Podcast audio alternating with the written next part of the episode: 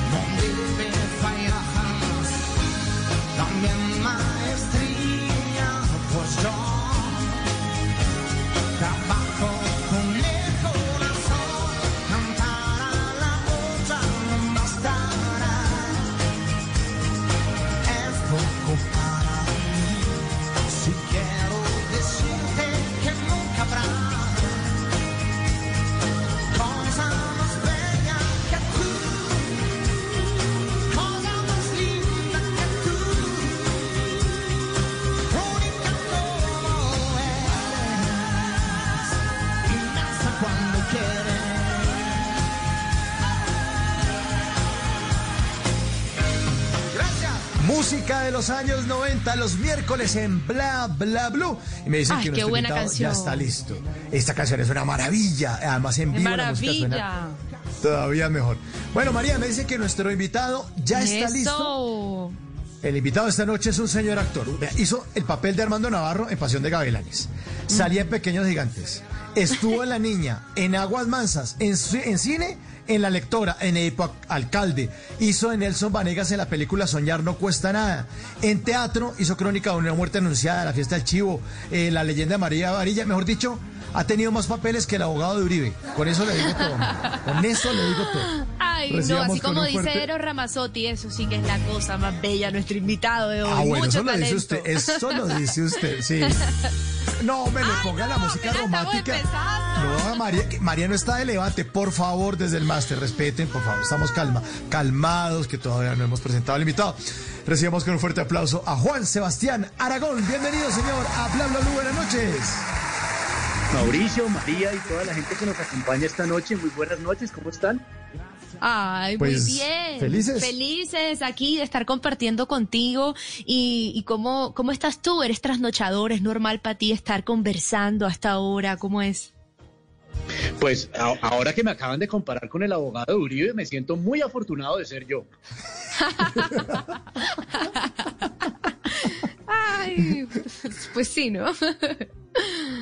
Bienvenido, bienvenido siempre a conversar aquí, porque estas son conversaciones para gente despierta y si hay gente que está despierta en este país, saben de qué estamos hablando y es de Pasión de Gavilanes, una novela que después de tantos años sigue siendo noticia, liderando el rating, lo más visto y estás tú ahí volviendo a generar de pronto no tanto amores entre los seguidores de la novela, pero sí figurando nuevamente que se siente volver a verte en televisión, en este programa, en esta que- novela. Fíjate que eso es la culpa del libretista porque realmente mi personaje es el personaje de un emprendedor, un empresario del espectáculo que está casado, que es un tipo fiel, al cual la mujer le pone los cuernos y resulta que el malo soy yo. Por fin, Ay, el malo son los hombres y no uno.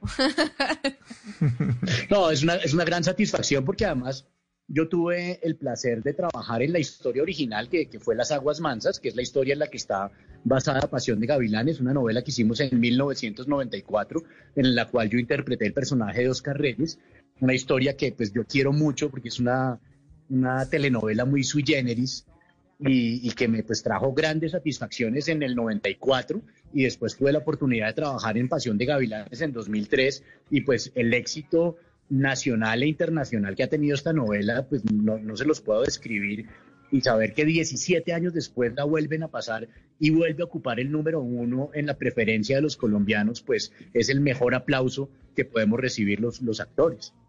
Hmm, totalmente, así como lo dice, 17 años. ¿Y qué tal es el nivel de, de los seguidores que eh, hace 17 años, cómo era eso de que en la calle te paraban y, y- te golpeaban y te decían que por Dios, que no les gustaba tu personaje? ¿Eso es real? ¿Eso pasaba? Eso sí, pues es que la, la- la forma como la gente se encarreta con las historias es impresionante. Cuando yo estaba haciendo esa novela, eh, fue cuando conocí a la que hoy en día es mi esposa. Y me acuerdo que el primer viaje que hicimos juntos fue a Cartagena y, y era, era imposible salir a la calle. No, no, uno no podía tener tranquilidad. Y pues todos los comentarios de la gente y cómo, cómo se involucraban. Y entonces empezaban a decir que, que si me volvían a ver iban a llamar a Franco. Bueno, la gente se involucra muchísimo con las historias. Y no te dañaron la vuelta ahí para nada con Freda, porque la cosa cuajó, siguen juntos, tienen dos hijas maravillosas que se llaman Lourdes y Paz. ¿Cómo están viviendo esta cuarentena? ¿Cómo es esa dinámica en, en este aislamiento? Pues mira, María, yo te digo una cosa, eh, eh, si esto volviera a la normalidad la próxima semana, lo- o por lo menos lo que llamábamos normalidad, esto hasta el momento para nosotros ha sido una experiencia absolutamente maravillosa porque somos eh, muy afortunados y gozamos de unos privilegios, pero pues al mismo tiempo estamos muy, muy preocupados por, por la situación de tantos colombianos que están pasando muchas necesidades y, y con todo lo que, lo que se va a venir eh, con, con, los, con las consecuencias de esta pandemia, pero pues por lo menos para nosotros como núcleo familiar, pues eh, mi, mi esposa trabaja intensamente, yo también. Entonces esta ha sido una oportunidad de seguir trabajando intensamente desde la casa y poder compartir muchos espacios con nuestras hijas, lo cual ha sido indescriptiblemente maravilloso. Ah, qué maravilla. Sí, eh, Juan Sebastián, y usted eh, actualmente es el director artístico y cultural de, del Auditorio Sonia Fajardo de la Fundación Universitaria Conrad Lorenz en, en Bogotá, ¿verdad? Eso es verdad y quiero aprovechar para mandarle un saludo muy afectuoso a toda la comunidad conradista, a mis alumnos, a mis compañeros que yo sé que están en frecuencia a esta hora. Este es un, eh, un experimento en el cual llevamos, hace, llevamos ya cuatro años, que es el de, convertir este espacio de la universidad en un centro cultural para elevar la calidad de vida no solamente de la comunidad conradista, sino de, de toda la ciudad, ofreciendo eventos académicos y eventos artísticos de, de manera permanente para, para pues, cumplir una de las funciones de la universidad, ¿no? que es eh, eh, comprender la, la diversidad del ser humano y valorar todas las manifestaciones culturales y artísticas. Ah, bellísimo. Y por Y ejemplo, por eso usted ha tenido la oportunidad de seguir trabajando desde su casa, precisamente por, por estar a cargo de, de este auditorio. Pues este sí, claro, en- pues en este momento pues llevamos ya cuatro meses en que, en que tocó cesar toda actividad. Habíamos iniciado el, año con, con eh, temporada de teatro, con dos obras maravillosas, Wences y Lala y Bent, que nos tocó interrumpir por la cuarentena. En este momento pues en el auditorio no se puede hacer nada, ya, ya la, la alcaldía y el gobierno ya eh, sacaron los decretos para la reactivación de las salas para poder hacer eventos a puertas cerradas, sin público. Ya estamos adelantando el registro y pues la idea es poder empezar a, producir contenidos para, para streaming y para ofrecer servicios para que, que se puedan hacer en el auditorio, que es lo que se puede hacer por el momento y pues contando los segundos para poder volver a abrir las puertas y recibir al público, que es lo que le da sentido a nuestras vidas.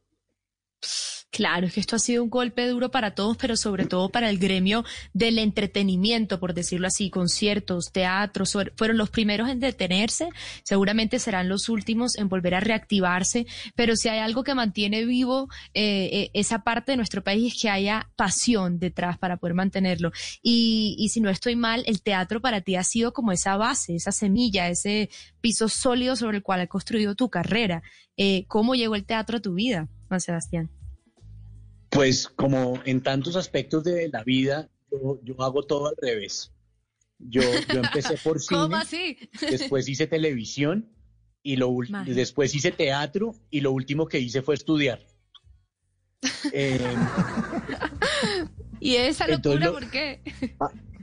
a mí el teatro me llegó eh, por invitación de mi gran maestro, mi gran tutor, Jorge Ali Triana, en 1992, eh, cuando hice, pero me tocó hacer casting, me tocó hacer un casting muy duro para ganarme un personaje en una coproducción del Teatro Nacional con el Teatro Popular de Bogotá, que era un montaje bellísimo de la increíble y triste historia de la Cándida Heréndira y su abuela desalmada, un montaje con el cual tuvimos un éxito tremendo en Bogotá y con el cual fuimos a Francia, a España, a Eslovenia, a México, hicimos gira nacional, un, un montaje bellísimo. Wow, o sea, entraste a teatro y te fuiste totalmente por lo, lo alto, ¿no? Viajando de tarima en tarima por el mundo, creo que es toda una fortuna. Pero, pero teatro llegó en el 92, un poco tarde para ti, pero tú desde los nueve añitos te enamoraste de la actuación. O sea, tú a esa edad ya sabías que esto era lo que te encantaba. ¿Cómo un niño de nueve años se da cuenta que este es el arte que, por el que quiere vivir? Por una feliz coincidencia, podría ser, ¿no? Porque una amiga de mi madre eh, es directora de cine y estaba eh, pues preproduciendo un cortometraje, de esos cortometrajes que, que pasan antes de las películas, mm, que era una historia que ella había escrito con su marido, que era una historia de niños, de tres niños de la calle, uno de los cuales es como raptado por, por un ogro y sus dos hijos eh, iban a ser dos de los personajes y estaba buscando un actor para el tercer personaje y empezó como a hacer casting entre con los hijos de sus amigas. Ahí aparecí yo, me gané el casting y pues ahí rápida, me- rápidamente me di cuenta de que era una forma de capar colegio con permiso de mi mamá y que además me pagaban. Entonces dije, esto es lo mío. Buenísimo. Claro, claro. Oiga, Juan Sebastián, pero nunca le han dicho, ah, no, es que el tío de él es Jorge Ali Triana, es primo además de Rodrigo Triana y además es primo segundo de Alejandra Borrero, pues así quién no. Palanca es palanca, como le toca a uno en este país. y además, hijo de Juan Alberto Aragón y hijo de Gloria Triana, nieto de Jorge. No, yo, yo tengo una Mejor fortuna dicho. Mi mayor herencia y mi mayor patrimonio es, es la familia en la que por suerte nací. Y pues con lo de Jorge Ali y con lo de Rodrigo, pues sobre todo con lo de Jorge Ali, que fue lo que me tocó al principio, eh, era, era un privilegio, pero sobre todo era una gran responsabilidad. Y, Jorge Ali, digamos que yo soy como, como su hijo en, el medio, al igual que todos los actores que, que se formaron en el Teatro Popular de Bogotá que él formó. Y, y- y él era un, un padre a la antigua, era un padre muy exigente, sobre todo con sus hijos, y, y a, y nosotros nos exigía el, el triple, y pues eso obviamente redundó en, en mi beneficio, pero pues eh, ese, era, ese era el reto, ¿no? De demostrar que yo podía construir una, una carrera eh, pues independientemente de, de las, de los proyectos en los que trabajara con él, aunque, aunque debo decir que, que los mejores proyectos de mi hoja de vida los he hecho bajo su batuta. Claro, y cuando hablas de que era realmente eh, más que todo un reto y que también obviamente pues tenías esa vara alta, ¿cómo, ¿qué te dijeron ellos cuando empezaron a darse cuenta que ya tú estabas metido de lleno en esto? ¿Eran más bien Y que tenía exigentes talento además. y que, tenía tenías mucho talento? O sea, ¿cuál Porque fue la reacción? ¿Te sí. apoyaron o te dijeron, no, mijito, no, actuación no, usted vaya y sea ingeniero? No, no, no, fue pues, pues yo, e- ese primer personaje que hice del que hablamos eh, fue a los nueve años. Luego, durante el bachillerato, tuve algunos trabajitos, había un programa unitario que era como parecido, qué sé yo, como tal vez a lo que hoy es tu voz estéreo, que, en esa, que se llamaba Dialogando, que era, cada capítulo era una historia distinta. Uy, De esos hice de la tres o cuatro episodios. Hice un episodio por ahí de, de actor invitado en Dejémonos de Vainas, etcétera. Pero luego ya fue después, en, eh, cuando yo tenía 15 años, que mi, mi mejor amigo en el colegio, un, un, eh, un muchacho que de pronto ustedes conozcan, que se llama Roberto Cano, eh, Sí, él, suena. él ya estaba, él ya estaba, ya llevaba un par de años en, el programa infantil más exitoso del momento, que era Pequeños Gigantes, y Nada me llevó, me llevó a una, a una audición, y ahí ingresé a Pequeños Gigantes, que ese fue como mi primer programa ya constante, donde grabábamos todas las semanas, y un par de años después tuve mi, mi primera oportunidad Grandes Ligas bajo la dirección de Jorge Alitriana, que fue una miniserie fantástica y muy, muy polémica en ese momento, que fue Los pecados de Inés de Hinojosa. Y digamos Sí, que ya a partir de ahí ya era como empezar a participar en cuanto casting hubiera y empezar a construir eh, mi carrera por mi lado. Claro, y en ese momento cuando ya tú empezaste a, o sea, definitivamente naciste con estrella, Juan Sebastián, porque a los nueve ya que te cojan para un papel y que eso ya no tenga vuelta atrás, esto era para ti. Pero en qué momento ya te enamoraste y decidiste irte a estudiar, ya decir, eh, si no estoy mal, hacer el salto a Nueva York y voy a meterme a una academia y le voy a dar duro y esto es en serio. digamos que enamorado, enamorado desde siempre, ¿no? Incluso como, incluso como espectador, ¿cierto? Cuando yo iba a teatro o iba a cine, eh, me, me conmovía muchísimo con las historias que veía, me, lo que yo sentía al salir de, de- de- una película o de una obra de teatro que me gustaba, cómo me transformaba la vida, eso me parecía sí. absolutamente mágico y, y atractivo poder participar en, en- en la narración de ese tipo de historias. Y, y digamos que pues tuve el, el privilegio de, trabajar con, con los mejores actores de esa generación en Colombia y, y poder admirarlos y ver su cultura y su rigor y su disciplina. Y pues ya cuando a mis 25 años, pues yo ya estaba trabajando constantemente en televisión, pero pues yo sentía que yo tenía una, una deuda conmigo porque tenía unos, unos huecos grandes en mi, en mi cultura teatral y ahí fue donde tomé la decisión de, de coger mis ahorros y, e irme para, para Nueva York a estudiar en la Academia Americana de Arte Dramático, que, que, también ha sido una de las experiencias maravillosas que he tenido en la vida. Y con pues estas buenas historias, sí, estas buenas historias las trae esta noche Juan Sebastián Aragón, que nos acompaña hoy en Bla Bla Blue.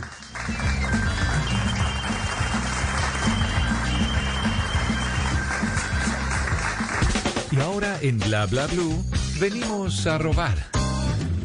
Muchísimas gracias, venimos a robar porque vinimos a robar. Si quieren seguir a Juan Sebastián Aragón en Instagram, si no me equivoco, está señor usted como arroba J Saragón. Solamente tiene 59 mil seguidores en Instagram Juan Sebastián. Y en Twitter, arroba Juan al piso S al piso Aragón. Solamente 141 mil seguidores en Twitter. Qué barbaridad. Bueno, que venimos es a el de robar pasión de gavilanes. Ah, no, pues claro, ¿cómo no van a seguir ahí? Obviamente. Venimos a robar porque venimos a robar, Juan Sebastián. Yo me robo eh, cosas de Instagram, de Twitter, de muchas redes de Facebook y las arrobamos aquí en Bla Bla Blue. Por ejemplo, esta. Arroba sarcasmo y letras. En su cuenta de Twitter escribió un diálogo, mm, que es un diálogo entre un- una agencia de empleos y el diálogo dice, ¿viene por el puesto de chef? Sí, señor. Mm, ¿Qué sabe de catering? Eh, sí, ella estudió conmigo en el colegio, pero le tocó salirse porque quedó embarazada. Sí, eso es. Lo encontré ahí en Twitter. Pues sí. Push, arroba un talibán más en su cuenta de Twitter puso.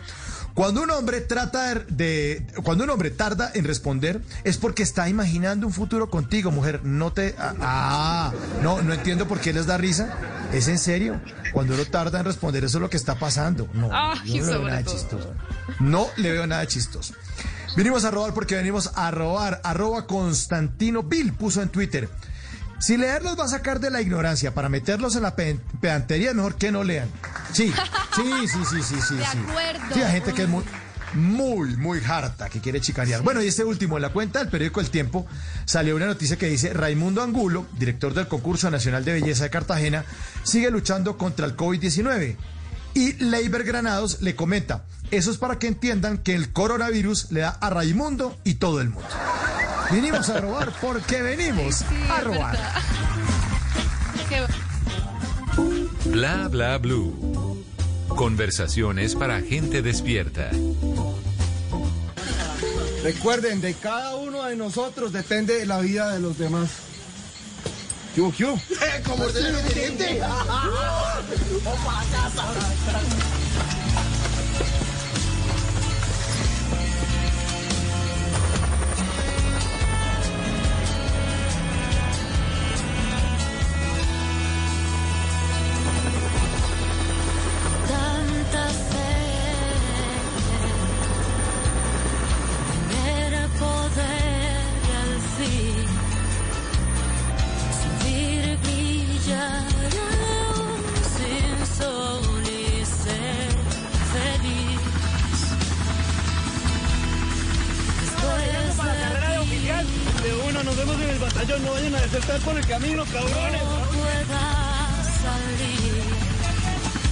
de la noche, 41 minutos. Estamos en Bla Bla Blue y eso que escuchan ustedes es la hermosa voz de Ilona en esta canción que se llama Para Morir. Banda sonora de la película Soñar no cuesta nada de 2006, en la que nuestro invitado esta noche de Bla Bla Blue, Juan Sebastián Aragón, hizo el papel del, de Nelson Vargas. Esa película sí. Venegas. Además le hicieron. eh, Venegas, Venegas, Venegas. Nelson Venegas. Y le hicieron segunda parte y todo, pero la primera fue la buena, ¿no? La de la, de la Huaca, de las FARC. Esa fue una historia pues maravillosa, ah, pues una historia real y que una película que además se hizo rápidamente, tan rápidamente que, la- el estreno coincidió con el juicio a los soldados que, que se encontraron realmente en la Huaca y fue la película más taquillera de ese año y pues es muy satisfactorio, así como Compasión de Gavilanes es, es uno de esos contenidos eh, audiovisuales colombianos que, que la gente me dice que, que los ve una y otra vez y que no se cansa de ver. Totalmente. Sí, tiene esa fue- historia, tiene esa, esa historia que le llega a uno la plata muy rápido, que es incluso también parecida a la de a la del cartel de los sapos, que les llega la plata rápido, se la gozan y uno como espectador se la goza con ellos, pero después vienen las duras, ¿no? Después les cobran el tiro de esquina de todo lo que pasó. Y además eso, lo que usted dice, Juan Sebastián, de que es una historia real y uno conoce y sabe que es una historia real y uno se mete en las botas de los protagonistas de esta historia y, es una maravilla. Sí, y de verdad es una película que uno puede repetirse muchas veces porque la historia sigue siendo buena, así uno ya la haya visto, así ya sepa qué va a pasar, pero la historia sigue siendo una maravilla y todavía la recordamos. Totalmente.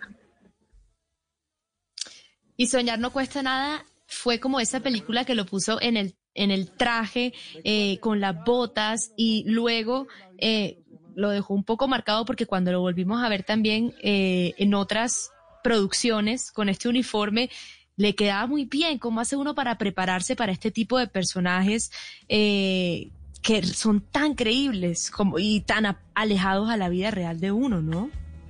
Lo, que voy a decir lo voy a decir con mucho cariño porque como en este momento todo es tan sensible, pero yo debo tener caretombo. Claro. Porque, porque desde, desde el año 95, en una película dirigida por Jorge Ali que se llamó Edipo Alcalde, hice mi primer personaje de policía. Después en Soñar no cuesta nada hice personaje de soldado profesional. Después en Comando Élite hice eh, capitán de inteligencia de la policía y en, y en La Niña de coronel del ejército. Cosa que me llena de, de orgullo y que han sido todos personajes que me han traído grandes satisfacciones. To- Totalmente. Ahora total- pregúntenle, pregúntenle si prestó servicio militar, ¿no? A ver quién nos responde. Esa fue, esa fue una, esa, esa fue una, digamos, una circunstancia que, o una experiencia que no pude vivir por una, por un problema de salud. Yo tengo una cosa que se llama disritmia cerebral, que en mi adolescencia me, pues me, me obligaba a, a dormir por lo menos ocho horas diarias. eh, y pues eso era una, una condición que no me podían respetar en el ejército, como se podrán imaginar.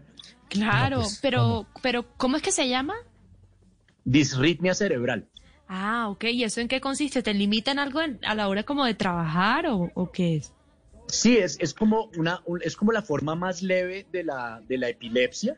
Ah, ok, Y ok. me- eh, yo nunca, afortunadamente, yo nunca tuve convulsiones, pero se me manifestaba con, con una cosa que se llaman ausencias, que son como, tú sabes, que la- Ah. el cerebro, la- las neuronas se comunican con impulsos eléctricos. Entonces, asimilemos esto como si fuera un, un sistema eléctrico y las ausencias son pequeños apagones que, que pueden ser, en, en ese momento, pues era, para mí era peligroso, por ejemplo, manejar o, o nadar o hacer algunas Claro. actividades donde, donde tener ese pequeño apagón pues podía ponerme en riesgo.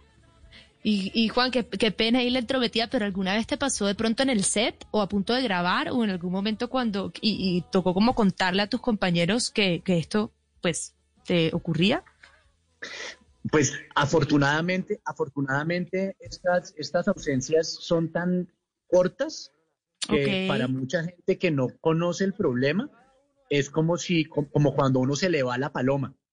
Entonces de pronto mucha gente no, no lo nota y, y probablemente sí, sí me pasó. Digamos que en, en un set de grabación no tiene mayores consecuencias, pero lo que te digo, si, si me pasa manejando o nadando en el mar, pues ya la, la- la situación es distinta. Totalmente, ya la consecuencia es otra cosa. Y me imagino que esto va relacionado con dormir bien, manejar niveles de estrés bajo, eh, como también tener un tipo de vida con el que uno pueda disminuir estos mini episodios. Eh, ¿Esto cambió algo cuando te enteraste que tenías esto? ¿De pronto le diste un vuelco a tu vida o siempre ha sido más bien tranquilo? Pues es, es- pues es que esto me, lo, esto me lo descubrieron, me lo diagnosticaron cuando yo tenía como nueve o diez años. Entonces, en toda mi O sea, el, adolescencia, el papel y de una vez eso. tomar eh, medicinas y Sí. no podía comer nada que tuviera colorantes ni preservantes y no podía hiperventilar, o sea, no podía hacer ejercicios de alta intensidad. Pero pues Mm. afortunadamente ya después eh, se, pues, se disminuyó muchísimo el, el- el efecto eh, y ya pues ya hoy en día afortunadamente ya puedo entrenar tranquilo y todo eso. Lo que sí es que si, si paso muchos días sin dormir bien, me, me puede volver a suceder. Ok, ok, ok, ok. Bueno, me alegra O sea, saber no que le está podemos bien. ofrecer trabajo aquí en Bla Bla Blue. O, o, pues, o por lo menos que me dejen dormir de día. Ah, bueno. Ah, eso sí, me consta que sí puedes dormir de día. Sí, no, no, pregúntele a María, que le hacen daño el sereno del mediodía. Sí, eh, Eso está No. bien, además en estos tiempos en los que tenemos que, que tratar de activar otros horarios para, para no sobrepasar el aforo, quién sabe cuánto tiempo nos va a durar esta, esta pandemia tan loca que estamos viviendo. Ay, no, total. Pero bueno, lo importante es que estamos aquí compartiendo con estas risas y una carrera tan eh, nutrida como la que has tenido tú. Y ahora te pregunto, de todos estos personajes, el coronel Javier Alzate, el capitán Luis Carlos Torres, eh, ahorita en Pasión de Gavilanes retomando ese personaje tan querido por todos, Armando Navarro, ¿con cuál se quedaría? Uy, es una, es una pregunta muy difícil y voy a caer en el lugar común de decir que todos esos personajes son como, como mis hijos. También eh, voy a caer en el lugar común de decir que mi personaje favorito va a ser el siguiente que haga.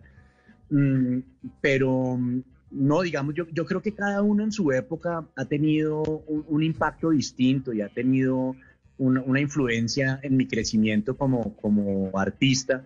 Mm, yo diría, aunque no me lo preguntaste de esa manera, pero también para mí ha sido muy satisfactorio cuando di el salto a, a atreverme a dirigir y a producir. Llevo dos, dos ejercicios teatrales que han sido muy, muy satisfactorios y que digamos que representaron un gran reto en su momento. El primero fue hace siete años, una comedia romántica que se llamó Ni contigo ni sin ti, que eh, fue protagonizada por Manuel José Chávez y por Juliette Restrepo en sus primeras temporadas, eh, que lo dirigí. Es una obra, una comedia norteamericana, una comedia romántica que yo traduje y que produjimos y, y- y yo la dirigí. Y con esa obra estuvimos eh, dándole como dos años, hicimos varias temporadas aquí en Bogotá y nos presentamos en siete ciudades del país. Y luego en 2018 se concretó un sueño bellísimo que tuvimos con, con Indira Serrano, que fue montar por primera vez aquí en Colombia una obra que se llama Uva pasa bajo el sol, Bajo que el es sol, sí, considerada como la obra de teatro afro más importante de, de la dramaturgia norteamericana y que nunca se había hecho en castellano y nunca se había hecho aquí en Colombia. Y lo asumimos ese reto como, como un ejercicio de inclusión y de dignidad. Y la premisa era, pues, digamos que pensemos en lo siguiente, eh, el- Colombia es un país muy racista y si una persona afro, si una persona negra quiere trabajar como actor, tiene unas posibilidades muy limitadas porque si ustedes, au- aunque, los, aunque la población negra de Colombia es aproximadamente entre el 25 y 30% de los colombianos, ustedes ven las historias que nosotros pasamos en televisión y en cine y el 25 o 30% de los personajes no son afro, o sea que están subrepresentados. Subrepresentar a una población es una forma de racismo. Entonces lo que dijimos es vamos a crear una oportunidad de trabajo, una obra de teatro de, calibre universal y la queremos hacer en las mejores condiciones artísticas y técnicas. Se la propusimos al Teatro Colón, que fue nuestro gran aliado y que financió la mitad del proyecto. Y, nosotros nos conseguimos el apoyo de muchísimas otras organizaciones, por otro lado, de la, Embajada de Estados Unidos, de la Fundación Ford, de Chevron, bueno, una cantidad de, apoyos para, para estrenarla en el Teatro Colón, que su- sucedió en el 2018, con un montaje bellísimo. Esa era la primera parte del sueño, estrenarla en el teatro más importante del país, una obra que tiene todos los eh, personajes menos uno son, son personajes para actores afro. Y luego la segunda parte del sueño era llevarnos esa obra de teatro a, la- a las ciudades del país donde está la población afro. Y con el apoyo de, de USAID, de Agdi Boca, logramos hacer ese sueño en Cali en mayo del año pasado, en el 19, en el Teatro Wow. Municipal de Cali, que es también un teatro bellísimo ante mil personas, un éxito arrollador. Y, y también logramos presentarla en noviembre en, en el eh, auditorio de la Universidad Tecnológica de- del Chocó en Quibdó, que, que fue una ex- experiencia maravillosa poder eh, ver a un público que en su gran mayoría nunca habían visto una obra de teatro y poderles llevar ese contenido tan lindo ante el cual se podían sentir representados, que es muy importante sentirse Claro. representado en la narrativa de un país. Y pues ya, ya estábamos cuadrando las funciones de Barranquilla y de Cartagena cuando nos cogió esta pandemia, entonces quedarán pendientes, pero, pero es un proyecto que no ha muerto y con el que seguiremos, en el cual estaban grandes actores de la escena nacional como Indira Serrano, como Ramsés Ramos, como Bárbara Perea, como Nina Caicedo, entre otros. Pues afortunadamente hay personajes como usted que aman tanto eh, esta profesión que seguramente el año entrante, cuando esto se, se reacomode, pues podemos, podremos verlos. A las eh, 10 de la noche, 52 minutos en Bla Bla Blue, llega el señor Simón Hernández, que viene con unos ecologistas, señor. ¿Qué es lo que quiere? A ver, adelante, don Simón.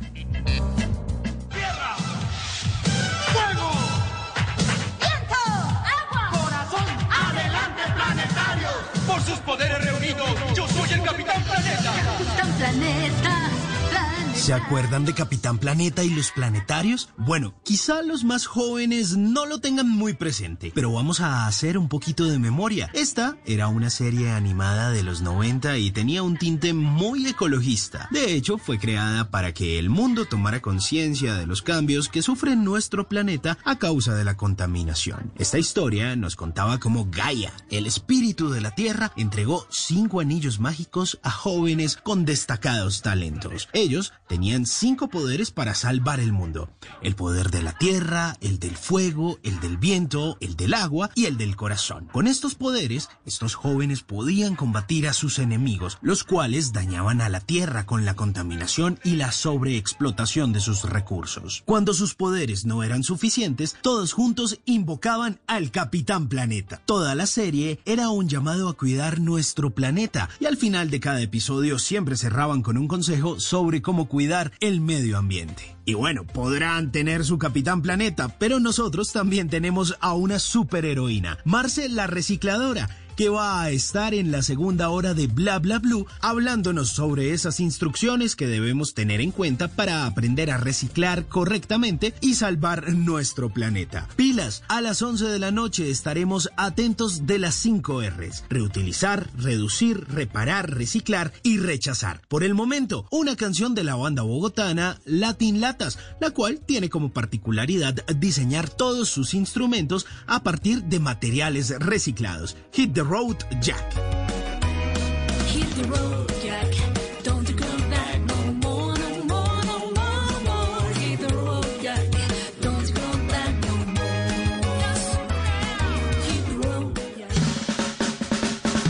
Bla blue. Conversaciones para gente despierta. Te regalo la primera planta que en mi vida yo sembré en la tierra. Te regalo el cofrecito que antes de morir me regaló la abuela. Te regalo la emoción. 10 de la noche, 55 minutos. Estamos en Bla Bla Blue. Esta canción se llama Timbito. Esta hermosa canción se llama Timbito. De herencia de Timbiquí, tema musical de la serie La Niña 2016, en la que Juan Sebastián Aragón, nuestro invitado esta noche, hizo el papel del coronel Javier Alzate. Juan Sebastián, cuando uno le pregunta muchas veces a un médico, dice, ¿usted por qué estudió medicina? Le dicen, no, es que me gusta ayudar gente. Le preguntó a uno, un arquitecto, ¿y por qué es arquitecto? No, pues que yo quiero que todo sea más bello. Juan Sebastián, ¿para qué actuar? ¿Por qué actuar? Uy, que gracias, gracias por esa pregunta. Es una pregunta muy importante. Eh, yo estoy convencido de que la cultura es la herramienta de transformación social más importante con la que cuenta el ser humano, que desafortunadamente nosotros en Colombia no valoramos suficientemente el valor de la cultura, pero la cultura a través de sus distintas expresiones, de la música, de las artes escénicas, de la literatura, expande nuestros horizontes, nos permite sentir empatía por la experiencia de personas que vivieron en otros tiempos y en otros lugares. Entonces eso nos hace ser más humanos, más, más empáticos, más inteligentes a la hora de, de- de- evaluar la información, de formar opiniones y, y- de actuar. Entonces el, el- el valor, el valor de la narrativa es eh, poder reconocernos, ¿cierto? Cuando, cuando la gente quiera saber eh, qué significa ser colombiano, va a haber, va a haber historias como, como la película de, de Sergio Cabrera, La Estrategia del Caracol. Va, va a oír canciones como la de los innumerables artistas que tenemos en Colombia, como Totola Momposina, como toda nuestra diversidad musical. Entonces, es- es- esa, es la expresión de lo que somos, de lo que nos, de lo, de lo que nos gusta, de lo que nos duele. El arte, el arte es tal vez de lo más fantástico que ha creado el ser humano. Me encanta, me encanta que el arte se siga hablando de esta manera aquí en Bla Bla Blue. Siempre queremos resaltar el talento y la multiculturalidad que hay en el país. Y me encanta que también se utilicen papeles como el tuyo, novelas de pasión de gavilanes vistas por todo el mundo para que cuando todo el mundo voltee a mirar, cuando se quiten esas camisetas y cuando to- todo es demasiado llamativo, pero que el mensaje vaya más allá de cualquier piel, vaya más allá de cualquier eh, novela, sino que sea esto, recordar que es a través de la cultura que podemos seguir adelante en un país donde quepamos todos, Juan Sebastián. Así que muchas gracias y de verdad espero seguir viéndote. Quiero que cuando esa hora vaya a Barranquilla, la uva pasa bajo el sol, eh, estar yo ahí en la primera fila para poder disfrutar de este talento y muchas gracias por acompañarnos aquí en estas conversaciones para gente despierta, porque eso estás tú, muy despierto, así que gracias. Muchas gracias María y Mauricio. Y hablando de conversaciones, pues antes de despedirme de esta deliciosa charla, quiero invitarlos a todos a, un ejercicio que estamos haciendo desde la, desde la Conrad Lorenz y es mi, mi nuevo podcast que se llama Filosóficamente Liberal, donde precisamente estamos eh, compartiendo unas charlas con unos personajes muy interesantes de, de distintos eh, sectores del quehacer humano, artistas, académicos, para, para hablar de, de todos los temas que nos interesan. Está dirigido a público no especializado, son unas charlas muy amenas que pueden encontrar en YouTube y en Spotify y que pues me gustaría que, que- ustedes también las vieran y que las, comente- las comentemos en una, en una próxima oportunidad. Así será, así será. Las estaremos chequeando entonces filosóficamente liberal de Juan Sebastián Aragón, nuestro invitado. Juan Sebastián, un gran abrazo, un gran, gran, gran abrazo caluroso y esperamos verlo de nuevo eh, en vivo, como le gusta a usted, allá en el teatro y poder levantarnos y aplaudirlo de pie. Muchas gracias por estar aquí en Bla Bla Blue. Qué delicia de invitación, muchísimas gracias. Juan Sebastián Aragón en Bla Bla Blue 1059. Ya regresamos, viene voces y sonidos. Y ya regresamos.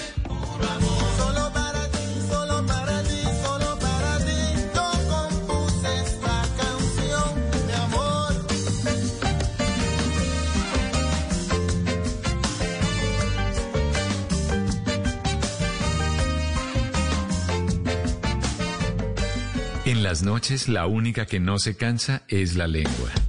Por eso, de lunes a jueves a las 10 de la noche empieza Bla Bla Blue con invitados de lujo. Soy Lorna Cepeda. Yo soy Diego Verdaguer. Les habla Consuelo Les habla el chef Jorge Raúl. Hola, soy Carolina Cuervo. Senado, la reina de la música popular. Yo soy Adriana Lucía. Yo soy Tato de Evia. Blue, vamos a echar entonces el pote y el Con petaco. buena música, con historias que merecen ser contadas, con expertos en esos temas que desde nuestra casa tanto nos inquietan y con las llamadas de los oyentes que quieran hacer parte de este espacio de conversaciones para gente despierta. Bla bla blue. De 10 de la noche a 1 de la mañana. Bla bla blue. Con María Macausla, Simón Hernández y Mauricio Quintero. Bla bla blue. Porque ahora te escuchamos en la radio.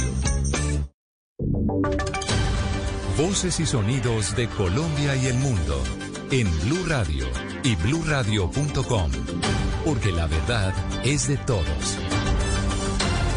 Ya son las 11 de la noche y un minuto. Soy Javier Segura y esta es una actualización de las noticias más importantes de Colombia y el mundo en Blue Radio. La plenaria del Senado de la República aprobó los ascensos de seis integrantes del Ejército, la Armada y la Fuerza Aérea, en la que está el comandante del Ejército, el general Eduardo Enrique Zapatero. Informa Kenneth Torres. Hola Javier, muy buenas noches. Pues el ministro de Defensa agradeció a la plenaria del Senado el ascenso de los uniformados, luego de que éstas se aplazaran desde el mes de junio por cuenta del cierre de las sesiones ordinarias del periodo 2019-2020. El ministro Carlos Holmes Trujillo agradeció este trabajo legislativo y aseguró que tienen un gran trabajo estos militares. reiterar que el gobierno del presidente Duque continuará actuando sin vacilación, sin debilidad alguna, sin sesgos, en defensa de la fuerza pública colombiana. Continuaremos haciéndolo de esa manera, no solamente por razones de índole constitucional, legal e histórico, sino por el hecho evidente de que la fortaleza de la democracia, nuestra integridad y nuestra soberanía reposan sobre el pilar insustituible de las Fuerzas Armadas. Durante los ascensos, los partidos de oposición no participaron de estos debido a que consideran que las sesiones virtuales por las que están por estos días en el Congreso son ilegales. Gracias, Kenneth. 11 de la noche y dos minutos después de que se conociera que manos inescrupulosas estaban transportando casi cuatro mil dosis de invermectina y que fueron incautadas esta semana, se trataría de un mercado negro interesado en el lucro y no en la salud de la gente. Damián Landines le puso el ojo a este hecho. En Blue Radio conocimos por fuentes de la policía que ese cargamento de ivermectina primero salió de Colombia hacia Ecuador de manera legal, pero los exportadores se percataron que en el vecino país era más barato, así que devolvieron el antiparasitario a territorio colombiano, pero esta vez de manera ilegal. Lo detalló el coronel Nelson Parrado, comandante de policía en Nariño. El medicamento hallado fue aprendido por ser mercancía de procedencia extranjera y por no cumplir con ningún tipo de documento, soporte que acredite su legal ingreso al territorio colombiano. Asimismo, se desconoce su originalidad. Por estos hechos, la Policía Fiscal y el INVIMA iniciaron investigaciones y tratan de esclarecer si hay un cartel de la ivermectina moviéndose detrás del antiparasitario que ha tomado fuerza en medio de la pandemia. 11 de la noche y tres minutos. A propósito de esa noticia, en Cali muy pocos voluntarios han querido participar en los ensayos clínicos con eh, invermectina. El estudio se debe realizar con 400 personas con COVID-19, pero muy pocas se han sometido a la prueba. Natalia Prea. Así es, pues la falta de información y desconfianza han sido dos factores por los cuales las personas se niegan a practicarse el tratamiento con ivermectina que se adelanta en Cali con el fin de conocer si el antiparasitario sirve para disminuir los efectos del COVID-19. Millerlandi Torres, secretaria de Salud de Cali. Si logramos cumplir con este propósito en menos tiempo del que se tenía establecido, porque debemos de cumplir con el tamaño de muestra que son 400 personas, pues vamos a tener resultados en menor tiempo y esto obviamente nos permitirá tomar decisiones rápidamente. De acuerdo con la funcionaria, los pacientes que se mediquen con ivermectina en medio del estudio deben tener menos de tres días de síntomas. Tenemos dos factores aquí que han sido difíciles. Primero es que las personas deben de tener menos de tres días de síntomas. Entonces se hago un llamado cuando tengan inicio de síntomas, dolor de cabeza, fiebre, malestar general, de menos de tres días, por favor, llamar a la EPS para tomar la muestra. Las autoridades de salud han insistido a las personas para no automedicarse con ivermectina, la cual continúa agotada en farmacias de Cali y pasó de costar 8 mil a 40 mil pesos desde que se anunció el estudio. El alcalde de Cali, Jorge Iván Ospina, aseguró que se espera tener resultados en 60 días. Gracias, Natalia. 11 de la noche y 5 minutos. La Procuraduría está requiriendo al Ministerio de Salud que explica una directriz dirigida a que las EPS paguen incapacidades temporales a pacientes con enfermedades como hipertensión y obesidad. Juan Esteban Silva. Mucha atención porque la carta la envía al ministro de Salud Fernando Ruiz, el procurador delegado para la salud Gelman Rodríguez. Lo que pide es precisamente el pago de incapacidades temporales para trabajadores con medidas de aislamiento obligatorio. Lo que dice la carta es que las características de contagio del COVID-19 y la severidad de la afectación sobre las condiciones de salud de algunos grupos poblacionales, pues ha obligado a ordenar el aislamiento de las personas que presentan comorbilidades como hipertensión, obesidad y diabetes, en consideración a que la gente está cubierta por la medida sanitaria adoptada, no puede acudir a sus lugares de trabajo, con lo cual se ven afectados sus ingresos. La Procuraduría pide al Ministerio de Salud y Protección Social que se expida esa directriz para que se pueda tener un alivio, que se disponga el pago de esas incapacidades temporales. 11 de la noche y 6 minutos, la Auditoría General de la República inició una auditoría expresa a la Contraloría Distrital de Barranquilla, dadas las denuncias de presunta corrupción por parte del ex jefe de esta cartera, Jesús Acevedo. De los resultados, se podría solicitar una intervención a este órgano de control en la capital del Atlántico. Ingel de la Rosa. Evaluar los hallazgos y los procesos fiscales abiertos por la Contraloría de Barranquilla a la empresa AAA es la misión que desarrolla esta semana la Auditoría General de la República. Se trata de una auditoría express cuyo trabajo de campo se extenderá hasta este viernes con el propósito de determinar si en los procesos auditores y fiscales hubo alguna irregularidad durante la permanencia de Jesús Acevedo en el cargo de Contralor. La auditoría surge teniendo en cuenta que Acevedo fue denunciado por el ofrecimiento que le habría hecho la empresa AAA de contratar a una firma de abogados para que los presentaran los mismos procesos que la Contraloría lleva en su contra. A raíz de esta situación, hay que decir que los gremios en el Atlántico han respaldado a la compañía de servicios en esta denuncia e instaron a las autoridades para que investiguen y sancionen a quienes estén comprometidos en estos hechos irregulares. Noticias contra reloj en Blue Radio. Y cuando ya son las 11 de la noche y 7 minutos, la noticia en desarrollo. A esta hora se presentan pasos alternos en el túnel Buenavista, en la vía Bo- Bogotá-Villavicencio, por trabajos de mantenimiento que irán hasta las 4 de la mañana, informa Coviandina. La cifra. De acuerdo con el Ministerio de Minas, en el sexto mes del año se produjeron 729.905 barriles promedio de petróleo, dato más bajo desde noviembre del 2009. Y seguimos atentos porque la tormenta tropical Isaías se formó este miércoles por la noche en el sur de la isla de Puerto Rico, en aguas del Atlántico, con vientos máximos sostenidos de hasta 85 kilómetros por hora. La ampliación de estas y otras noticias se en blurradio.com.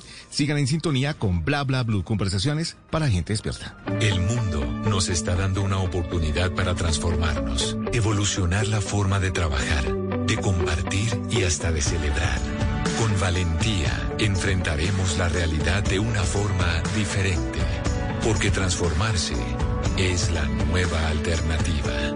Blue Radio. Llega la voz de la verdad para desmentir noticias falsas. Pregunta para Vera. ¿Es cierto que las personas deben registrarse en una página web para acceder al ingreso solidario que entrega el gobierno durante la pandemia, como lo afirma un mensaje que está circulando? Esta noticia es falsa. No es necesario ningún registro porque los beneficiarios son seleccionados por el gobierno. Este sitio web lo que busca es robar sus datos personales. Escucha la radio y conéctate con la verdad. Una iniciativa de Blue Radio en unión con las emisoras que están conectadas con la verdad. Si es humor, todo esto que ha pasado de la pandemia, uno se siente a veces solo. Y yo te lo digo muy en serio. A veces me despierto y siento que es el primer día de mi vida. Si es opinión, Esos señores eh, de Facebook y de mm, Google y esas jodas, me sé, ¿por qué los tienen eh, allá interrogándolos y investigándolos, me sé, por allá en los Estados Unidos? Básicamente los llaman al Congreso porque son monopolios. Estas empresas están cambiando la política. Los populistas como Trump, por ejemplo, aceptan que es, que es presidente gracias a las redes sociales y se vuelven una competencia desleal a los medios. Recoge la información que producen los medios de comunicación como, como Blue, por ejemplo. No paga un peso por eso y después se queda con toda o buena parte de la publicidad y no paga impuestos. Voz Populi, de lunes a viernes desde las 4 de la tarde. Si es opinión y humor, está en Blue Radio, la nueva alternativa. Eres un romántico empedernido. Sabes que por amor haces lo que sea. Incluso cocinar las más ricas pastas. Y traer a tu casa una de las ciudades más románticas del mundo. Donde Romeo y Julieta se amaron por siempre. Sin duda, eres un campeón. Una de las capitales mundiales de la ópera. Para ti, nada es imposible. Apuesto a que eso no se lo esperaba.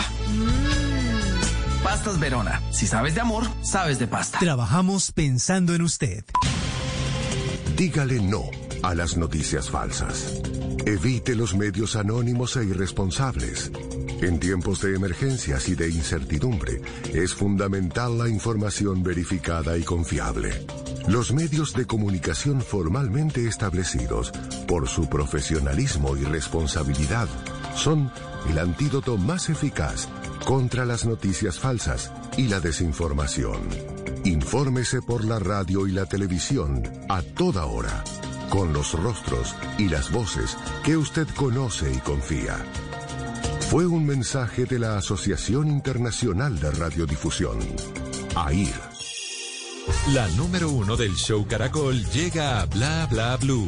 María Macausla. Yo feliz de estar con ustedes. Porque entre semana el show debe continuar, María Macauslan también estará al aire con nosotros en Bla Bla Blue. La moda también nos está convirtiendo en tendencia. Bla Bla Blue. De lunes a jueves de 10 de la noche hasta la 1 de la mañana. Bla Bla Blue. Porque ahora te escuchamos en la radio. La isla del sol.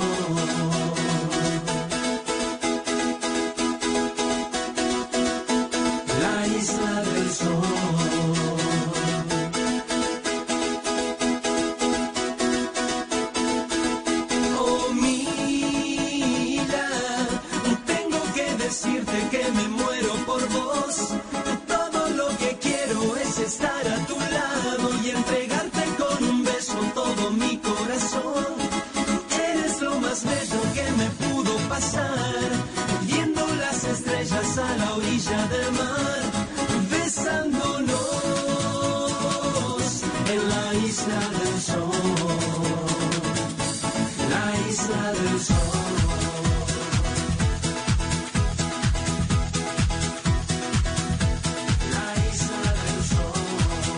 11 de la noche, 12 minutos. Esta es la segunda hora de Bla Bla Blue. Bienvenidos a todos los que están llegando a sintonía. Siempre vamos de lunes a jueves de 10 de la noche a 1 de la mañana. Y los miércoles aquí en Bla Bla Blue desde hace más de un año. en La música de los miércoles es de los años 90. Gran década, La Isla del Sol del Santo, una canción de 1998. Y en esta segunda hora tendremos eh, de invitada a Marce la Recicladora. Marce la Recicladora nos va a enseñar a reciclar porque hoy es miércoles de tutoriales radiales, instrucciones para reciclar bien con arroba Marce la Recicladora. En esta segunda hora también viene Ana Milena Gutiérrez de Noticias Caracol con su bella campaña Salvemos a nuestros emprendedores y María Macauslan, sí, María Macauslan con los likes, los likes. Mientras descubren la vacuna, pues ella descubre mucha música, muchos artistas que quiere compartir con todos ustedes esta noche. Y si nos alcanza el tiempo, les tengo bla bla emojis. Sí, porque los emojis también hablan. Les tengo canciones de rock en español de los años 90. Las vamos a trinar en nuestra cuenta de Twitter para que ustedes jueguen y adivinen de qué canciones les estamos hablando. Bienvenidos, esto es Bla Bla Blue.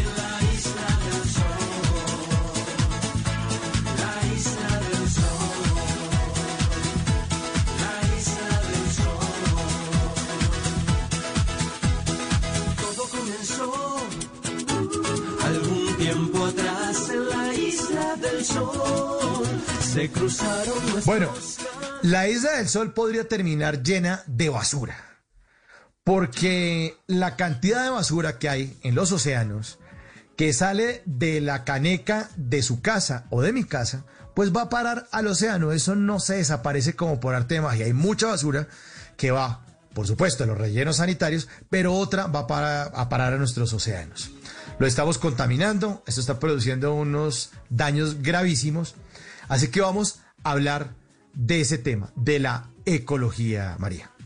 Así es, un tema que a, todos, todos nos compete, así usted crea que no tiene nada que ver con usted, sí, porque si usted cree que la basura que usted saca y que ponemos ahí afuera de nuestras puertas desaparecen de la nada, ya dejan de existir. Por supuesto que no, toda esa basura va a terminar eh, eh, eh, toda acumulándose y eventualmente eso podría ser un desastre. Y por eso, gracias a Dios, existen personajes como Marcela Recicladora, es una youtuber que desde el 2019 empezó a publicar videos y videos sobre este gremio, los recicladores y sobre todo sobre cómo podemos nosotros aprender a reciclar. Y se ha convertido en un referente, pero ¿por qué? Porque lo hace de una manera fresca, porque enseña desde el amor, desde el humor, eh, desde la experiencia, involucra famosos, involucra eh, a pedagogos, un montón de, de, de cosas para poder hacerlo didáctico y que cada vez se hable de estos temas. Marce es un personaje, una youtuber y es un trabajo muy bien logrado. Detrás de ella hay una mujer realizadora audiovisual talentosa y se llama Sara Samaniego.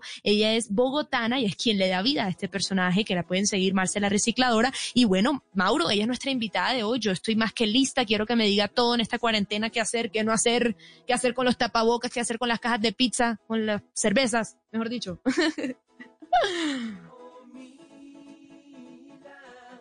Así que ya estamos listos. Marce la recicladora, ¿será que ya está por ahí conectada? Sí, Marce, bienvenida a Bla Bla Blue, buenas noches. ¿Cómo están? Bien, ¿y divinamente tú? Ay, qué felicidad basuras. nuevamente encontrarme con ustedes, así sea vía telefónica.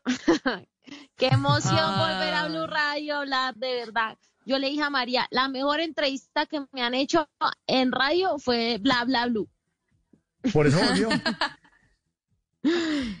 Y por eso volvió, fue de lado y lado y ahora solamente faltaba yo estando aquí también en el programa, Marce, pero aquí nosotros te hablamos con mucha confianza, pero para los que se están conectando y se están apenas escuchando de ti, Marce, cuéntales quién eres.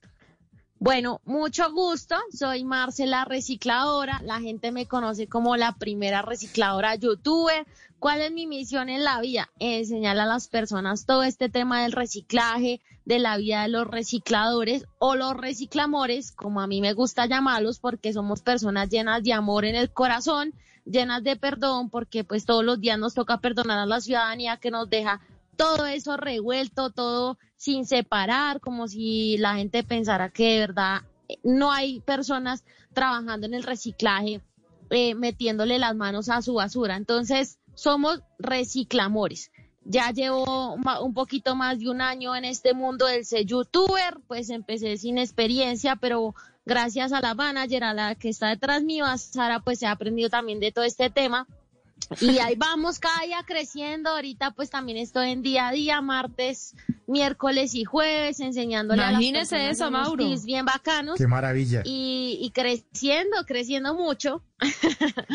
O sea, Marcela recicladora, no sabía ser youtuber y ahora en youtuber y además está en día a día acompañando a todos los televidentes. ¿Qué sentiste cuando te llamaron a decir haces parte de nuestro equipo, Marce?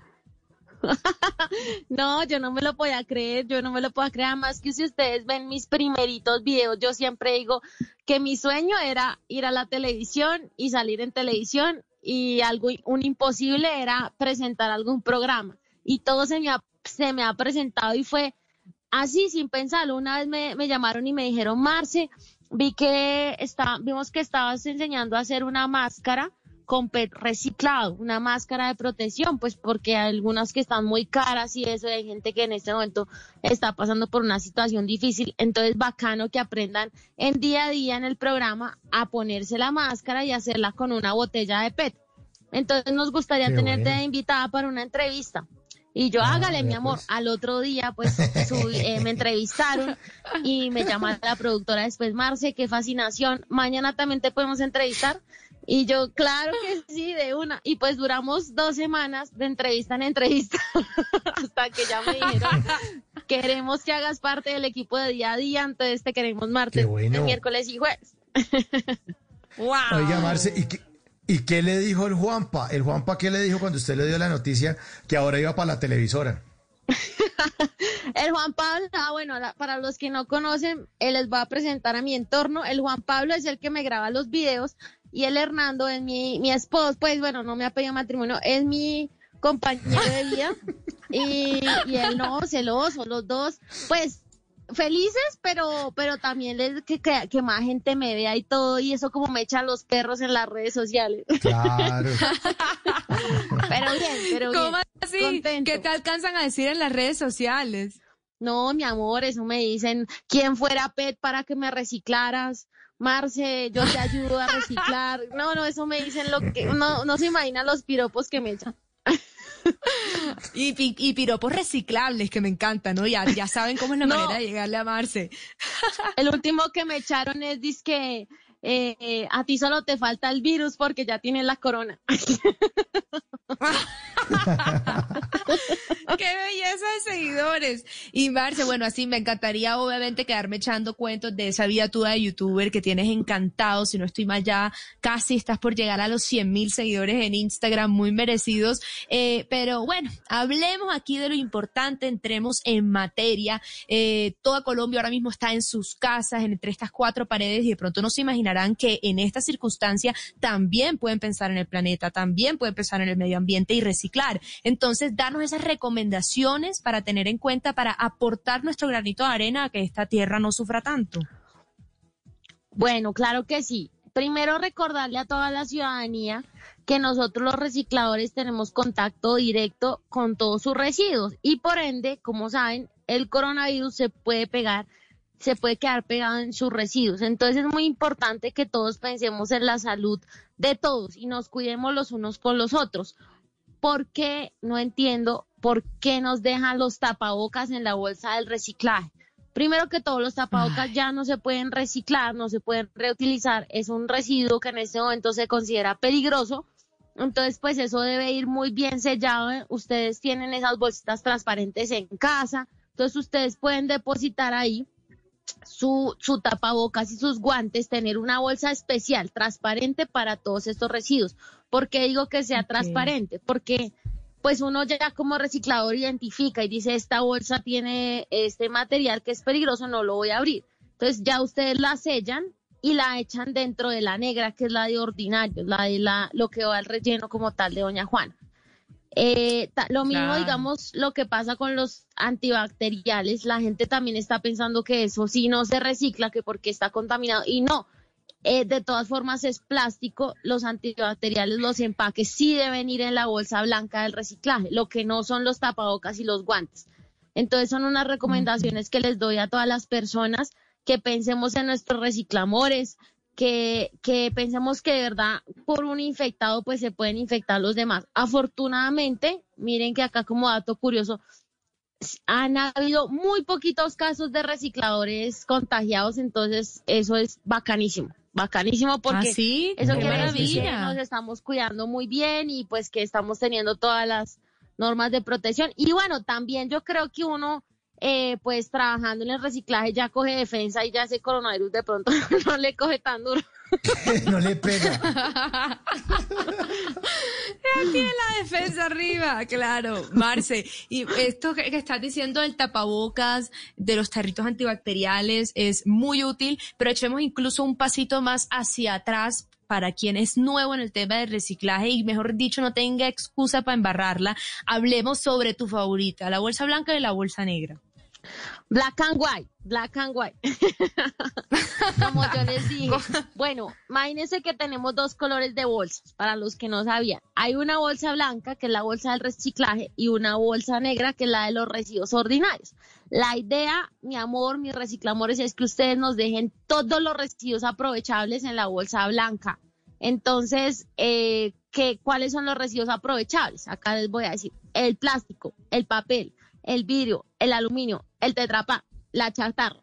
Todo eso debe estar hashtag limpio, seco y sin cuncho, como siempre les digo, que ese, ese hashtag se me volvió famoso, que limpio, seco y sin cuncho. sí? Porque es muy importante que cuando uno, que cuando uno eh, vaya a revisar y vaya a sacar el reciclaje no esté mojado, no esté contaminado, porque muchas veces ya así no nos sirve para reciclar. Si usted se toma un vasito de yogur, pues ese yogur si me lo dejas con cuncho, eso se riega después y me mancha el papel, me mancha el cartón. ¿Y qué pasa? Pues que simplemente yo ya no voy a poder vender eso en el centro de acopio y eso se va a terminar yendo a contaminar al Claro. relleno sanitario, sabiendo que pudo Marce. haber sido un residuo reciclado. Entonces, de verdad es Pero, muy Marce- importante que todos los residuos aprovechables vayan en la bolsa blanca. Y que en la bolsa Mire, negra Mar- ya echemos los ordinarios, lo que no sirve Los para ordinarios. reciclar, Marce lo que está- ya, digamos, la volando. Se comida despacho, se despacho, se despacho. papelitos del baño, el popito, el chichín, eso no se recicla, yo no sé la gente por qué sigue insistiendo. y, y ya, eso pues es lo más básico. Pero pues yo también tengo nivel avanzado de reciclaje, los que quieran avanzar pueden hacer su botellita de amor, que es con todos los pa- plásticos eh, de los paquetes de chucherías, de papas, de galletas, el, el palito de la, de la colombina, bueno, todos estos plásticos flexibles pueden ir dentro de una botellita y convertirse en madera plástica. Y los que hacen compostaje, pues maravilloso, con todos los residuos orgánicos pueden convertir eso en, en abono para la tierra. Ah, vea pues, vea pues.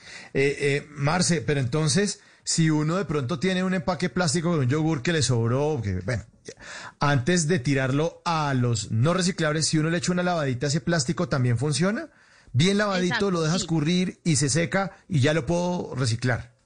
Exactamente, exactamente. Muy bien, eso. El yogur se lo, esos que vienen en bolsita, se lo puede tomar muy, muy, muy, muy, muy, muy bien. Y sí, Sí. le echa una Muy, muy, muy, rápido, muy, muy bien. Y lo echa en la bolsa Le blanca. pasa la lengua. Sí, le pasa la Exacto, lengua, eso con lava lengua incluida. y Le para la bolsa la blanca. lengua, así es. Ah, bueno. ¿Cómo? Bueno, Exactamente, ¿qué- ¿cuáles o sea, son, es tener ¿cuáles en son los, casa. los errores? Sí, cu- es- es- exacto, es tener en la casa, eh, eh, tener en cuenta eso en la casa.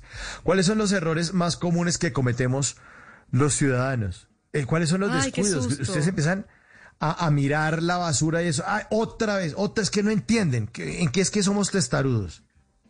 Claro que sí. Yo creo que la más común es la de los papeles del baño. Siempre la gente está combinando los papeles del baño con otros residuos y entonces les da mucha pereza, digamos que están en el baño, se les acaba el rollito del papel.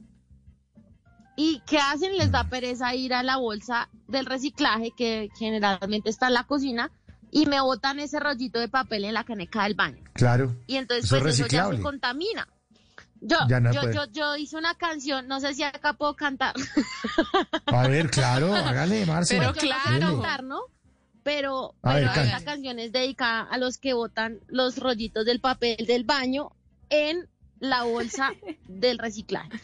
Y dice, y ese, y ese rayito que tú tienes en el baño no me lo eche en la negra. Va la blanquita, por favor, se lo gasta y me lo echa sin. Ustedes se imaginan lo que sigue. Ese es un cover de la canción de J Balvin. Claro, Ah, oye, pero no le sonó nada mal. Yo me la paso Ahí haciendo con- covers de canciones de J Balvin, pero con letras ecológicas enseñándole a las personas a reciclar. ¿En ¿Sí? serio? ¿Cuál Blanco, otra la bolsa blanca, ¿no? Como La, la, el papel del baño, Ujú. El, el papel del, el, pa- el- o sea, el rollito iría en la blanca, el papel va en la negra, pero el rollito Exacto. que se puede reciclar va en la blanca. Sí, pero digo, la canción de. J Balvin que se llama Blanco, ¿a esa no le hizo cover? Eh, a blanco, espérate, me acuerdo cómo es que dice blanco. Yo a todas casi les he hecho. Blanco era. Espérate y te busco, porque un poquito, mi amor. Pongámosla ahí, La- en el de- de- Blanco. Blanco de J Balvin. A ver si nos Ah, ayuda la, la blanco es la de Ricardo. A capela. Esa es. Ah, sí, sí, sí, Bien. dice, yo recojo el vidrio, la canena, sí, en la blanca se echa. Los covers de J Balvin están muy buenos. Sí, Marce, me, me- También la de amarillo gusta. le, le hice con la del aceite. Eh, di- ¿Cómo ¿Cómo, es? es? que es la de amarillo? Espere, ¿cómo es? Ah. Que se me confunde. Eh, yo aquí la tengo, eh, pero lo que pasa es que no me sé el ritmo, pero dice después de las 12 salimos a buscar el party. ah, ya. Eso. Ahí está amarillo. Pero espérense la... Somos de las 12, nos fuimos de roce. Hoy voy a lo loco, ustedes me conocen. eh, eh, ya me acordé. Entonces, bájale ahí un poquito. ¿Cómo es, Marce? Eh, esta es para enseñar a las personas que el aceite de cocina no va ni en la bolsa blanca del reciclaje, ni en la bolsa negra de los ordinarios, ni se debe echar en el sifón. Entonces la letra dice así, y yo no me complico, ¿cómo te explico? Que hay que echarla en una de tres litros, no me complico, ¿cómo te explico? Que el aceite no lo reciclo. Entonces es muy importante, de verdad, Ah, qué que aprendamos que un litro de aceite contamina mil litros de agua. Entonces por eso todos debemos tener en casa una botellita plástica de gra- grande de tres litros y ahí vamos a echar todos estos residuos de aceite. Y cuando se nos Mm. llene, los que están en Bogotá pueden llamar a Basero Ambiental y se lo recogen en la casa. Este aceite se va a convertir en biodiesel, que es como un, ¿cómo, cómo se le dice? Como una gasolina ecológica, algo así. Ajá, ajá, sí, sí, combustible. Sí, no, o sea, con canciones a bordo y todo, el que no quiere aprender es porque está muy terco. Aquí la invitación es hacerlo con alegría, como parte de la vida. Eh, y Marce, no quiero que te vayas sin contarnos sobre esa iniciativa tan hermosa que llevas haciendo durante esta cuarentena. Yo también estuve por ahí de invitada, mejor dicho, espectacular. Ay, sí, mi amor. Bueno, llega, llegó la hora de hablarles de esto que me emociona mucho. Se llama Reciclando Amor. Aprovecho para mandarle un saludito a, a Carito y a Luis Fe, que son el equipo de Reciclando Amor. Y lo que hacemos básicamente es llevarle amor a nuestros recicladores. Así como ellos nos han, llevan tantos años recogiéndonos a nosotros todo reciclaje, mejor dicho, trabajando por el bien de todos, pues mi amor, eh, aproveche el poder de las redes sociales y también convocamos pues para que la gente donara y poder dar una ayudita en esta cuarentena que está tan difícil para nuestros recicladores de la tercera edad que no han podido salir y pues también en general el reciclaje ha bajado porque el vidrio que se producía en los bares, el plástico que se producía en restaurantes y eso pues ha bajado mucho. Entonces está un poquito Claro. complicada, el archivo ha bajado.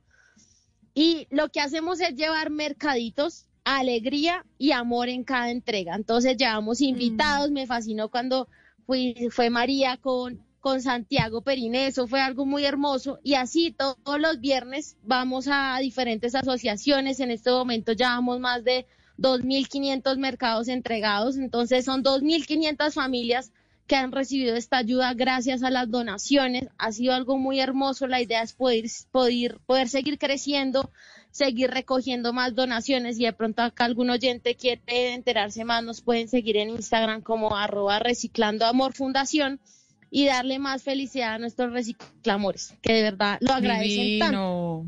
Total. Sí, pues nosotros, nosotros le agradecemos más bien a usted, Marce, que haya vuelto aquí a Bla Bla Blue y que le ha gustado la entrevista que le hicimos hace unos meses. Y esta es su casa. Aquí puede volver las veces que quiera, cuando tenga covers de J Balvin, de lo que quiera, cuando tenga buenas ideas, cuando quiera pasarse por acá, las puertas siempre abiertas. Y ahí están nuestros oyentes a los que les pusimos una encuesta, eh, que les preguntamos, cuéntenos, ¿en su casa separan la basura? Sí, 65%, no 35%. O sea, es, es muy alta. La mayoría, la- la Marce, lo Sí, vamos logrando. Lo estamos logrando. Bueno, lo vamos estamos logrando. logrando. Y ese 35% que está escuchando, que está en Twitter ahí, por favor, mi amor, lo espero en mi canal de YouTube. Le juro que los ve, ve los videos y ya va a aprender y no va a tener excusa. Esa es la Le idea. juro, mi esa es la amor. idea, que todos aprendamos. Bueno, muchas gracias, Marce. Hoy en instrucciones para reciclar bien. Marce, la recicladora, un abrazo y bienvenida siempre, Marce. Bueno, mis reciclamores, los quiero mucho. Un abrazo para ustedes y que sigan alegrándonos las noches acá en Bla Bla Blue. Y hablando de música de los años 90 y de reciclaje, aquí está este grupo que se llama Garbage, Stupid Girl, de 1995. Suena en Bla Bla Blue.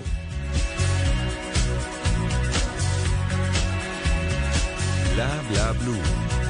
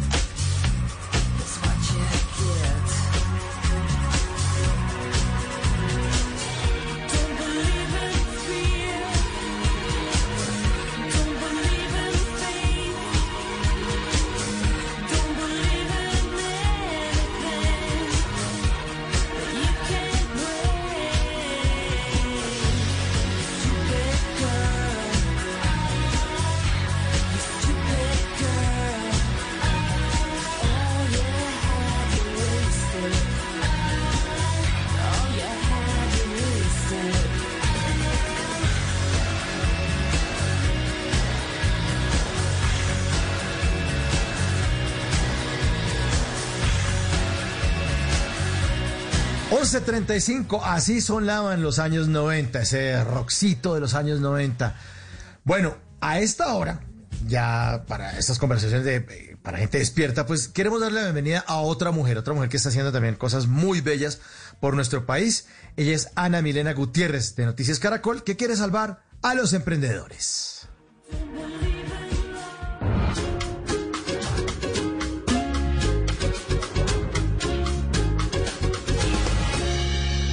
Noticias Caracol y Bla Bla Blue se unen para apoyar a los emprendedores de nuestro país. Soy Ana Milena Gutiérrez y hoy les quiero presentar tres emprendimientos que ustedes pueden apoyar porque estamos seguros que unidos podemos seguir adelante.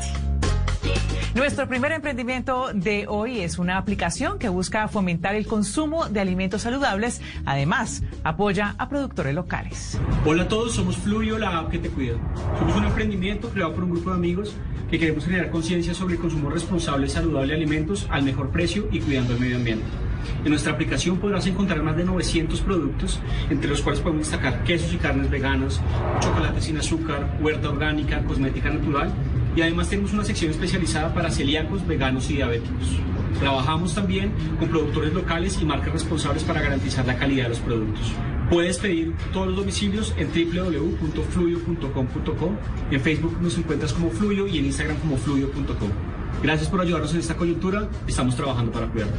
Ahora les presentamos a una emprendedora de Palmira apasionada por las suculentas. A través de talleres virtuales enseña los beneficios de tener estas plantas en casa. Hola, mi nombre es Margaret Cifuentes, fundadora de Vida Suculenta, una empresa creada hace más de tres años con la intención de conectar el ser y la naturaleza a través de las plantas suculentas. Ellas son un grupo de plantas que se caracterizan por estar cargadas de agua en las hojas, en los tallos o en las raíces. Y eso las hace tan especiales. Nosotros hemos creado con ellas kits de siembra, mini jardines, ecodetalles, fuentes, talleres todos con plantas suculentas. Hacemos envíos nacionales. Nos encuentran en Instagram como guion bajo vida suculenta, Facebook Vida Suculenta 2017 y en nuestra página www.vidasuculenta.com. Y cerramos con un emprendimiento que nació en Barranca Bermeja como un proyecto de grado. Sus creadores ofrecen un servicio de atención integral para los adultos mayores. Hola a todos, mi nombre es Isabel Ortiz y mi emprendimiento se llama Buen Hijo. Buen Hijo brinda acompañamiento a citas médicas, acompañamiento en casa, en clínica y a urgencias, todo con personal de enfermería y con transporte.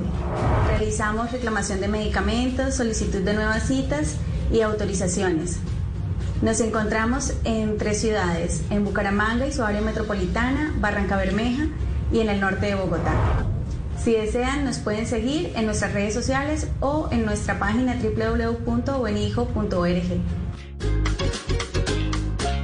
Recuerden que pueden enviar sus videos de 40 segundos máximo, grabados de manera horizontal, donde nos cuenten quiénes son, en qué consiste su emprendimiento y cómo pueden contactarlos. Ustedes no están solos. En Noticias Caracol y Bla Bla Blue los estamos apoyando.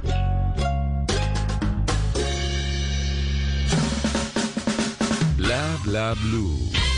Conversaciones para gente despierta.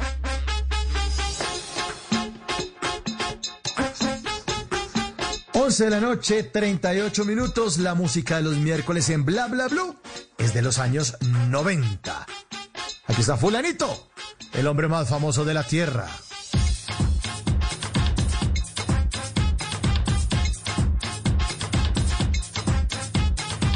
Bla bla blue. Conversaciones para gente despierta. Así que me gusta a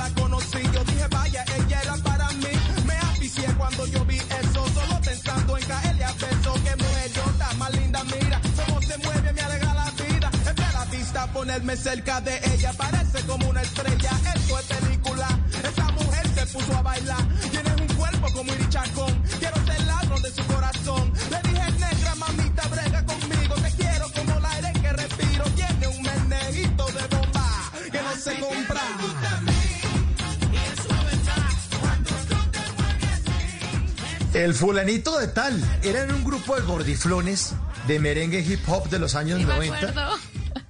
Ves- Se vestían de blanco con sombrero de blanco.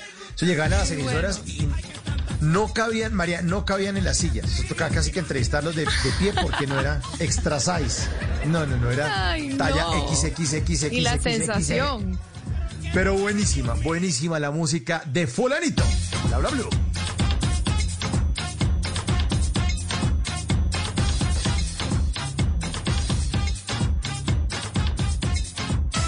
Mientras descubren la vacuna, aquí está otro descubrimiento musical de María. En Bla Bla Blue, un like de María Macausland.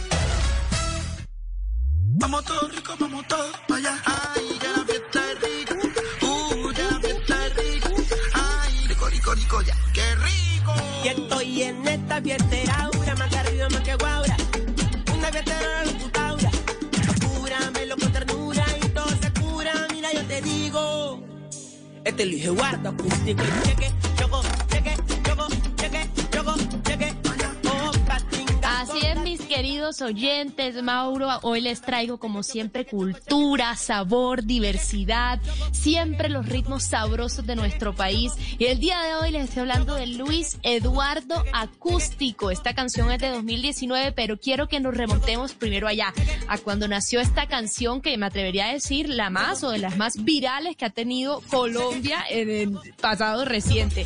Esto se llama Fiesta Acústica, Cheque Choco y se te mete en la cabeza como sea. Cheque, choco, cheque, cheque, cheque,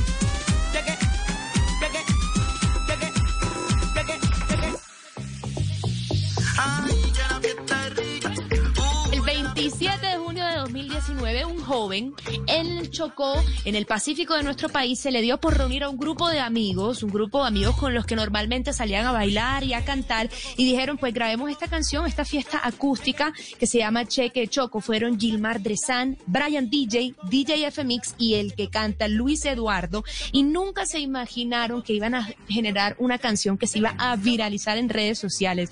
Figuras públicas, celebridades, niños, no importaba la edad, todo el mundo en 2019 empezó a montar sus videos bailando esta canción y enseguida se disparó. Y como no, imagínense todo lo que mezcla. Este tema tiene chirimía chocuana, tiene dancehall, tiene timbal de salsa y además tiene champeta. Y todo eso es una fusión que nace de nuestra riqueza colombiana y de unos jóvenes que para ese entonces tenían 18 añitos. Y mejor dicho, hoy en día esta canción en YouTube supera los 120 millones de reproducciones. Y estoy en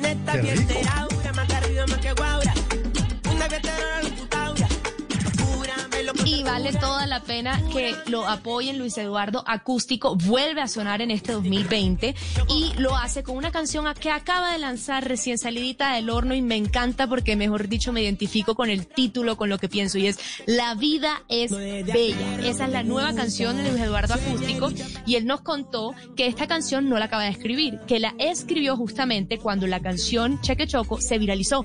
Él no podía creer lo que de la nada él en el Chocó con sus amigos hubiera conseguido una canción número uno en el país, eh, una canción que estaba leyendo en los comentarios, Cheque Choco eh, la escuchan en España, la, la escuchan en Ecuador, en todas partes del mundo. La gente celebra que en la música y en los videos de Luis Eduardo hay cero drogas, cero mujeres, cero vulgaridades, lo que hay es flow y hay originalidad. Y eso vuelve a sonar en La vida es bella.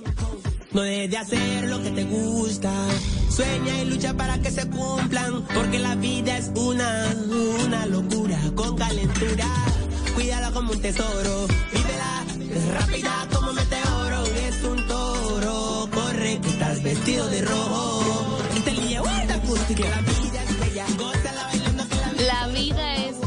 Estas son las canciones que hay que compartir, las que hay que subirle al volumen los días que no podamos más por esta pandemia, que no podamos más por las dificultades. Y hay una particularidad de este joven que ya tiene 19 añitos y es que él dice que él no se gasta millones en sus producciones. Eso que ven ahí en esos videos, eso colorido, esa energía, esa cantidad de gente, son sus amigos. Ellos salen bailando en la calle, las bailarinas son sus amigas. Es simplemente esa buena onda que es real y es auténtica y es lo que se vive en nuestro Pacífico colombiano.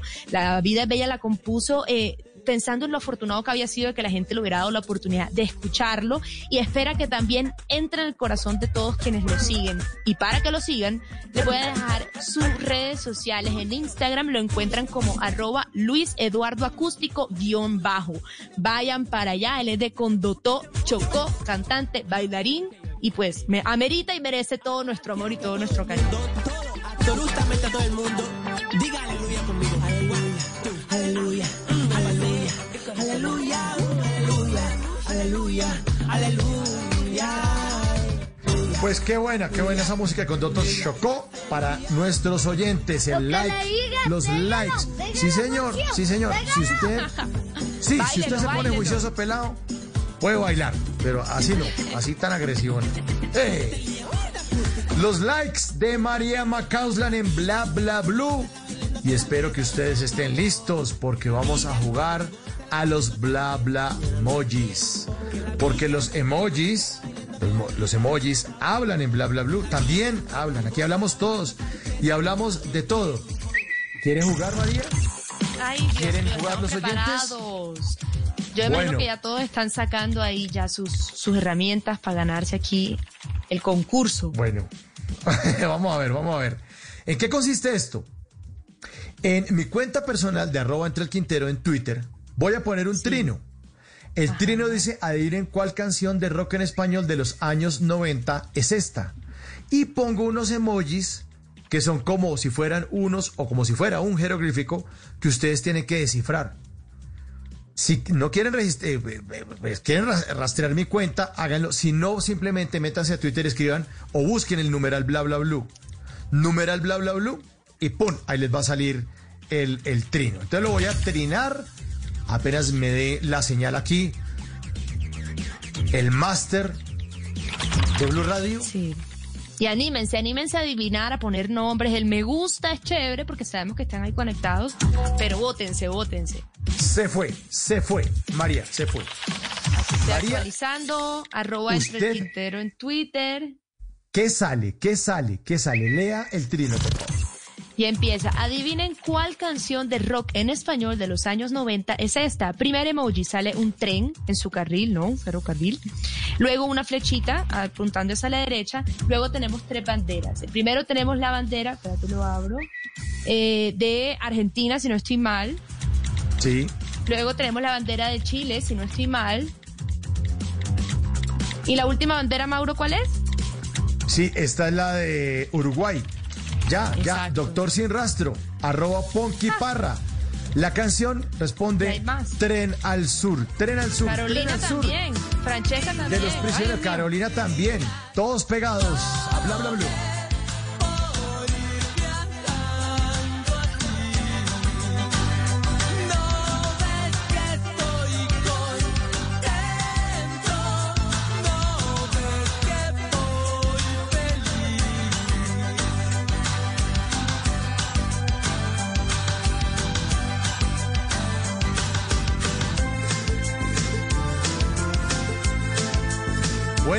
Tren al Sur de los prisioneros de Chile.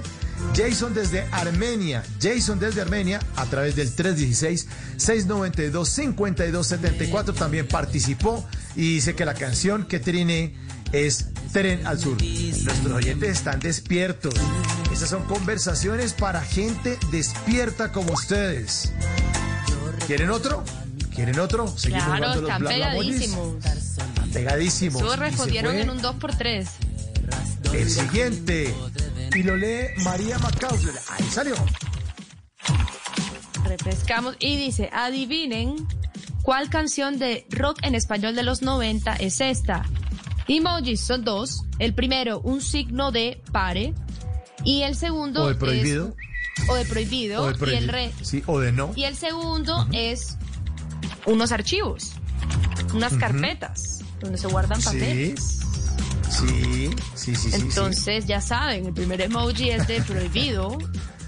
¿Y el Jefferson? Jefferson dice, Jefferson Vélez dice es que contaduría pública, no hombre, canción Ay, de no. rock en español para contaduría pública.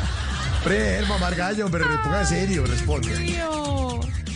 Pablo Torres, Pablo Torres, hay un ganador. Pablo Torres, ¿Hay un Pablo ganador? Torres, sí señor. Sí señora, sí señora. Él responde que esa Ay, canción se llama Sí, la que está prohibido, el signo de prohibido y unos archivos. Pablo Torres dice que esa canción es de los Rodríguez y que se llama Sin Documentos. Documento. Déjame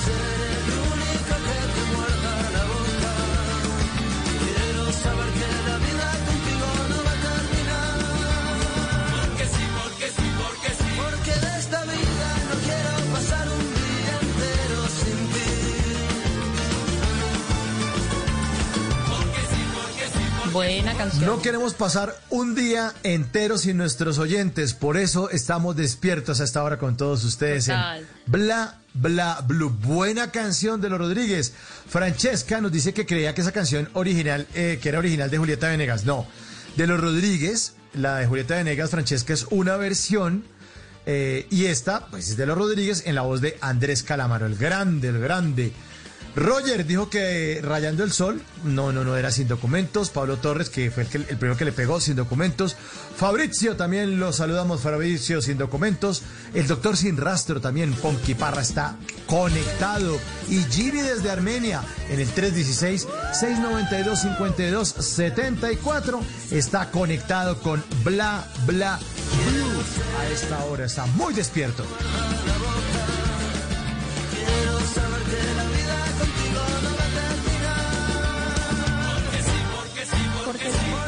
porque sí, porque sí, porque sí, les voy a poner otro bla bla emoji. Los emojis hablan en bla bla blue. Y se fue en este momento. María Macauslan lo rastrea y se los explica a los oyentes que no están conectados en este momento con Twitter. Pues ella les va a comentar, les va a contar cuál es el bla bla emoji. ¿Qué Y dice, adivinen cuál canción de rock en español de los años 90 es esta. Y hay dos emojis. Son iguales. Son dos flores. ¿Qué flores son esas? ¿Alcanza a reconocerlas, María? Creo que sí. Voy a reconfirmar. ¿Cuáles serían? Esas son dos flores que son dos margaritas. ¿Cuál canción de rock en español de los años 90? ¿Cuál canción de rock en español de los años 90 es ese bla bla moji? Si ustedes están muy pendientes, ya van a poder responder ahí. Les los, lo triné en la cuenta de Entre el Quintero, mi, mi cuenta personal. Me pueden seguir también, arroba Entre el Quintero. Estoy en Twitter y también en Instagram, arroba Entre el Quintero. Pero si quieren rastrear el muy fácil, está muy fácil. Claro. Ah, está muy fácil, muy fácil, muy fácil.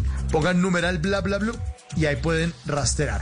Creo que empezaron a entrar los, las, las Ya. adivinanzas. Francesca Ruiz pregunta que si la canción se llama Dos Margaritas. El doctor sin rastro dice que es Dos Margaritas en Bla Bla Blue de Paralamas.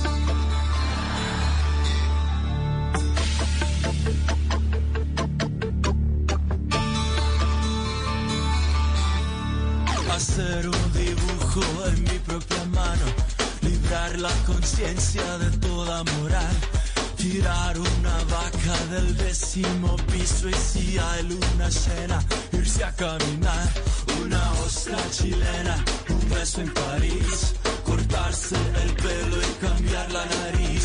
Si Charlie escribiese la constitución, si nunca quisiera quien nunca me quiso, ser dos y ser diez todavía soy yo.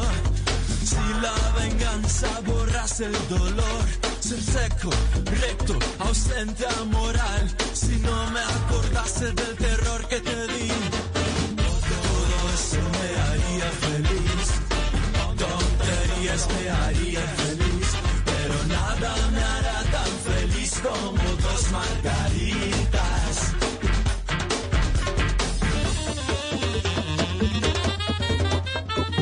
De 1994.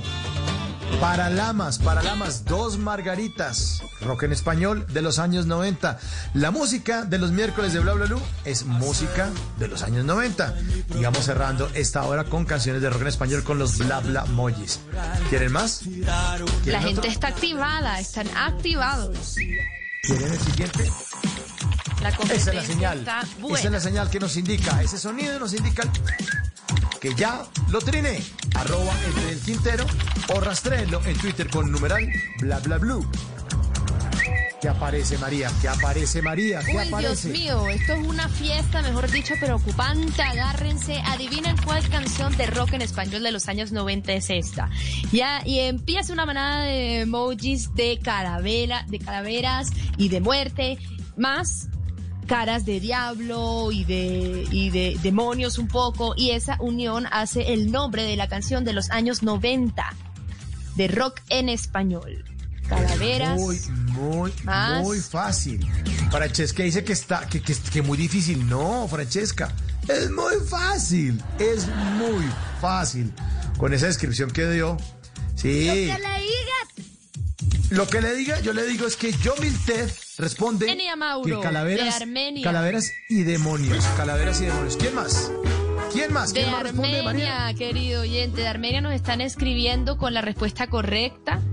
Dice que se, ya, se trata de calaveras y diablitos. Y nuestro oyente se llama Jimmy de Armenia. Bravo para él.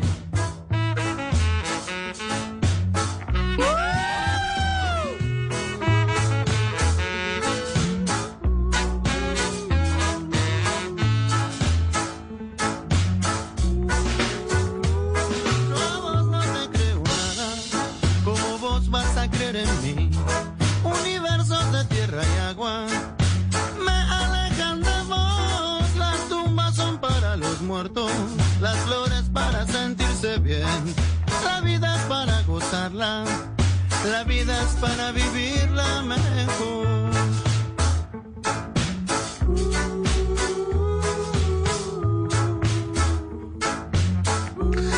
De 1997, los fabulosos Cadillacs. El álbum se llamaba Fabulosos Calavera. Buena canción, Calaveras. Me, me transportó a la playa, me puso un mojito en la mano, estoy en la hamaca ahora mismo, wow. Todos ponen que calaveras y demonios, no, calaveras y diablitos. Y diablitos. Por eso Jimmy de Armenia fue el que adivinó, el que estuvo así correcto. Y chévere para recordar que también en esto, el concurso de los emojis, pueden concursar a través de la línea 316-692-5274. No hay excusa para no ganar. No, no hay excusa. Bueno, esta señal me dice que ya tengo que terminar la, el siguiente, el siguiente, siguiente bla bla emoji. Y se fue. María, ¿qué apareció ahí? fue, Con el se numeral fue, bla bla bla se de la fue. cuenta de arroba entre el Quintero. Se fue. Adivinen cuál canción de rock en español de los años 90 es esta. El primer emoji, una manito apuntando a la derecha. Segundo emoji, unas huellas, color café. En la tercera emoji, otra vez la manito apuntando a la derecha. Y el cuarto emoji es un hombre o un niño. Cuatro emojis, mano, huellas, mano, niño. A ver, a ver, a ver, a ver si le logran pegar. Es una mano, muy fácil, 11.59, una mano que señala las huellas de unos pies. La misma mano señala una cabeza. ¿Cuál canción de rock en español? Muy fácil, muy fácil. ¿Cuál canción de rock en español es esa? ¿Cuál canción? Numeral bla bla blue. Trinado en la cuenta de arroba entre el Quintero, conversaciones para gente despiertas. Participen, Eh, es ir de, un lugar al de- otro. Sí, eh, Francesca dice que huellas de Joe Vasconcelos. No. Pero después vienen tres oyentes. Roger, Jovil Ted y el doctor Sin Rastro dicen que se llama De pies a cabeza de maná.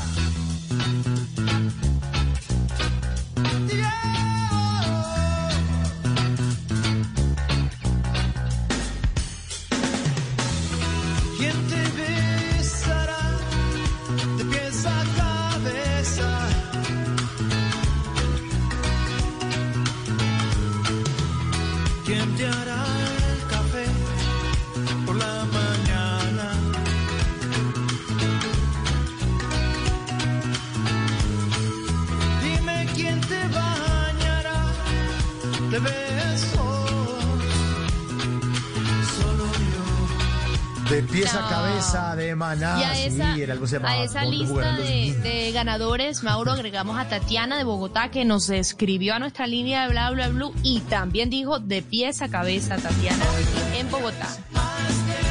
Queremos estar, queremos que Bla Bla Blue esté dentro de ustedes, esté de pies a cabeza. Son las 12 de la noche, un minuto. Ya es jueves 30 de julio. Viene Voces y Sonidos y los esperamos a todos ustedes en nuestra línea 316-692-5274. La línea de Bla Bla Blue, porque aquí hablamos todos y hablamos de todo. Ya regresamos. Con luna y playa. En las noches la única que no se cansa es la lengua. Por eso, de lunes a jueves a las 10 de la noche empieza Bla Bla Blue con invitados de lujo. Soy Lorna Cepeda. Yo soy Diego Verdaguer. Les habla Consuelo Les habla el chef Jorge Raúl. Hola, soy Carolina Cuervo. la reina de la música popular. Yo soy Adriana Lucía. Tato de Evia. Blue, vamos a echar entonces el pote y el Con petaco. buena música, con historias que merecen ser contadas, con expertos en esos temas que desde nuestra casa tanto nos inquietan y con las llamadas de los oyentes que quieran hacer parte de este espacio de conversaciones para gente te despierta. Bla bla blue. De 10 de la noche a 1 de la mañana. Bla bla blue. Con María Macausla, Simón Hernández y Mauricio Quintero. Bla bla blue. Porque ahora te escuchamos en la radio. Voces y sonidos de Colombia y el mundo. En Blue Radio y bluradio.com. Porque la verdad es de todos. Ya son las 12 de la noche y dos minutos de este jueves 30 de julio del 2020. Soy Javier Segura y esta es una actualización de las noticias en Blue Radio. Siete de los 14 médicos del hospital de Mocoa, ciudad que registra 141 casos de coronavirus, no renovarán contrato por las condiciones laborales en que se encuentran en medio de la pandemia, informa Jairo Figueroa. El gerente del hospital José María Hernández Manuel Jair Zúñiga manifestó que no puede contratar a un tiempo mayor de dos meses al personal médico porque la entidad se encuentra en saneamiento fiscal. Nosotros estamos en un programa de saneamiento fiscal eh, financiero. Ustedes saben que el hospital hace mucho tiempo quedó en riesgo alto. Eh, por lo tanto, eh, hay que ir, el programa de saneamiento fiscal y financiero no nos permite hacer contrataciones por el periodo del año. Entonces nos toca hacerlo cada dos meses, cada tres meses eh, dependiendo cómo nos lo vaya exigiendo el programa. Aseguró que el personal que no renueve contrato este 31 de julio será sustituido. 12 de la noche y tres minutos, diputados del Atlántico piden a la Supersalud sancionar a las EPS en el departamento por incumplimiento en la atención de pacientes en medio de la emergencia sanitaria por el coronavirus, informa Ingel de la Rosa. Las EPS en el Atlántico fueron el centro del debate de control político que la Asamblea Departamental hizo a la Secretaría de Salud. Los diputados cuestionaron el desempeño de las entidades prestadoras de salud de las que han recibido más de 2.700 quejas desde el inicio de la emergencia. Durante su intervención, la Secretaria de Salud Alma Solano también cuestionó la atención que han brindado las EPS a los enfermos de COVID-19 y aseguró que su rendimiento fue denunciado ya ante la Superintendencia de Salud para que se inicien las investigaciones y se tomen las medidas pertinentes. Yo tengo que decirlo, las muestras que se requerían en los municipios del Atlántico en el momento del pico, el más difícil que teníamos, no las hicieron. No le hicieron seguimiento a nuestros pacientes de los municipios. La funcionaria afirmó que las EPS esperaron a que la pandemia llegara a su pico en el Atlántico para ampliar su capacidad, pero se vieron superadas por la emergencia y no dieron para asumir el reto como debían. 12 de la noche y 4 minutos. El Polo Democrático fue sancionado con una multa de 34 millones de pesos por no realizar su Congreso Nacional y este dinero sería reducido de la financiación que le entrega el Estado. Kenneth Torres. El Consejo Nacional Electoral sancionó al Polo Democrático por la violación de sus estatutos al no realizar el Congreso Nacional del partido por lo menos cada dos años como está estipulado. En la resolución 2238 del 24 de julio del 2020 así lo establece. En uno de sus artículos la resolución señala sancionar al Partido Polo Democrático Alternativo con la suma de 34 millones 857 mil 288 pesos moneda legal colombiana, los cuales de conformidad al numeral 1 y del artículo 12 de la Ley Estatutaria 1475 del 2011. Los hechos ocurrieron en el 2018 luego de que un grupo de militantes del partido presentaron un escrito de impugnación con ocasión de una presunta irregularidad en el otorgamiento de avales durante las elecciones del 11 de marzo del 2018. 12 de la noche y 5 minutos, un concejal de Barbosa en Santander se negó a una prueba de alcoholemia y podría perder la licencia de conducción por manejar en aparente estado de embriaguez. Lo insólito es que el hombre manejaba al parecer borracho por las calles de su municipio durante la noche en la que hay toque queda. ¿De quién se trata, Julia Mejía? Se trata del concejal Alexander Vargas del municipio de Barbosa, acá en Santander, quien fue sorprendido por agentes de tránsito manejando en un evidente estado de embriaguez por las calles de su municipio en horas de la noche y violando el toque de queda decretado por la gobernación. El secretario de tránsito de Barbosa, Luis Fernando Sanabria, entregó detalles del hecho. El vehículo va a ser inmovilizado por el tiempo de 20 días hábiles y que pues este tiene derecho, por supuesto, a pagar el comparendo o a solicitar audiencia en los cinco días siguientes. El concejal no quiso entregar su versión sobre los hechos, sin embargo, sí aseguró que se defenderá en los estrados judiciales. Gracias, Julián. 12 de la noche y 6 minutos. Es viral un video en el que se ve a una menor de 6 años jugando en la baranda del balcón de un séptimo piso en Bello, esto en el departamento de Antioquia, estando a punto de caer en varias ocasiones. Los hechos habrían ocurrido en un descuido de la madre, quien ya fue sancionada. Informa Valentina Herrera. En este video que es viral en redes sociales se ve a la menor de 6 años de edad quien en un descuido de su madre se monta a la baranda de un balcón en un séptimo piso de una unidad residencial en Bello, estando a punto de caer. Ante esto, el inspector de Bello, Sebastián Montoya, contó que se hizo la respectiva visita a la casa y tras dialogar con la madre de la menor se aplicó una amonestación y el caso fue trasladado al Instituto Colombiano de Bienestar Familiar. Se hace el llamado de atención y se remite esto a Bienestar Familiar para que Bienestar Familiar, quiere entrar a, a los derechos como quitándole la custodia o haciendo un proceso de restablecimiento de derechos, ya es Bienestar quien lo hace. Ya nosotros enviamos desde la inspección de policía, envían las diligencias a ellos y a ellos se les pone una amonestación. Por el momento, el Instituto Colombiano de Bienestar Familiar en Antioquia no ha hecho algún pronunciamiento sobre esta situación ocurrida en Bello. Noticias contra reloj en Blue Radio. Y cuando ya son las 12 de la noche y 7 minutos, la noticia en desarrollo, la Comisión Presidencial para el Control del COVID-19 en Venezuela informa que en las últimas 24 horas se han detectado 574 nuevos casos de transmisión comunitaria, además de 13 casos importados que totalizan 587 en ese país. La cifra, en 2021 el gobierno nacional gastará 185 billones de pesos en gastos de funcionamiento del aparato estatal, de acuerdo con el proyecto de presupuesto que debatirá el Congreso de la República. Y seguimos atentos porque la justicia mexicana resolvió procesar al exdirector estatal de Petróleos Mexicanos Pemex, Emilio Lozoya, por tres delitos vinculados a la corrupción en la constructora brasileña Odebrecht, que lo sobornó presuntamente con más de 10 millones de dólares. La ampliación de estas y otras noticias, encuéntrelas en blurradio.com. Sigan en sintonía con Bla Bla Blue, conversaciones para gente experta. El mundo nos está dando una oportunidad para transformarnos, evolucionar la forma de trabajar, de compartir y hasta de celebrar. Con valentía enfrentaremos la realidad de una forma diferente, porque transformarse es la nueva alternativa. Blue Radio. Llega la voz de la verdad para desmentir noticias falsas. Pregunta para Vera. ¿Es cierto que hay un formulario para el regreso a clase de los niños? Esta noticia es falsa. La información que circula a través de cadenas de WhatsApp no es una encuesta oficial del Ministerio de Educación. Escucha la radio y conéctate con la verdad. Una iniciativa de Blue Radio en unión con las emisoras que están conectadas con la verdad. Estás escuchando Blue Radio. Es momento de ver las estrellas o leer las páginas de un buen libro. Es tiempo de cuidarnos y querernos. Banco Popular. Siempre se puede. Hoy miles de policías cuidan las calles, cientos de médicos salvan vidas y millones de cajeros con su compromiso y dedicación entregan su servicio a todo nuestro país. Son acciones como estas las que hacen que días como hoy sean extraordinarios. Banco Popular. Hoy se puede, siempre se puede.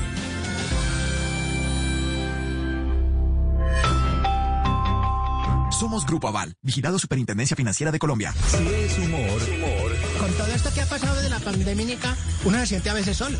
Y yo te lo digo muy en serio. A veces me despierto y siento que es el primer día de mi fresco. si es opinión, Esos señores eh, de Facebook y de mm, Google y esas cosas, me sé, ¿por qué los tienen eh, por allá interrogándolos y investigándolos, me sé, por allá en los Estados Unidos? Básicamente los llaman al Congreso porque son monopolios. Estas empresas están cambiando la política. Los populistas como Trump, por ejemplo, aceptan que es, que es presidente gracias a las redes sociales y se vuelven una competencia desleal a los medios. Recoge la información que producen los medios de comunicación como, como Blue, por ejemplo. No paga un peso por eso y después se queda con toda o buena parte de la publicidad y no paga impuestos. Voz Populi, de lunes a viernes desde las 4 de la tarde. Si es opinión y humor, está en Blue Radio, la nueva alternativa. Dígale no a las noticias falsas. Evite los medios anónimos e irresponsables. En tiempos de emergencias y de incertidumbre, es fundamental la información verificada y confiable. Los medios de comunicación formalmente establecidos, por su profesionalismo y responsabilidad, son el antídoto más eficaz contra las noticias falsas y la desinformación. Infórmese por la radio y la televisión a toda hora, con los rostros y las voces que usted conoce y confía. Fue un mensaje de la Asociación Internacional de Radiodifusión, AIR. Háblenos de usted. Llámenos al 316-692-5274 y cuéntenos su historia.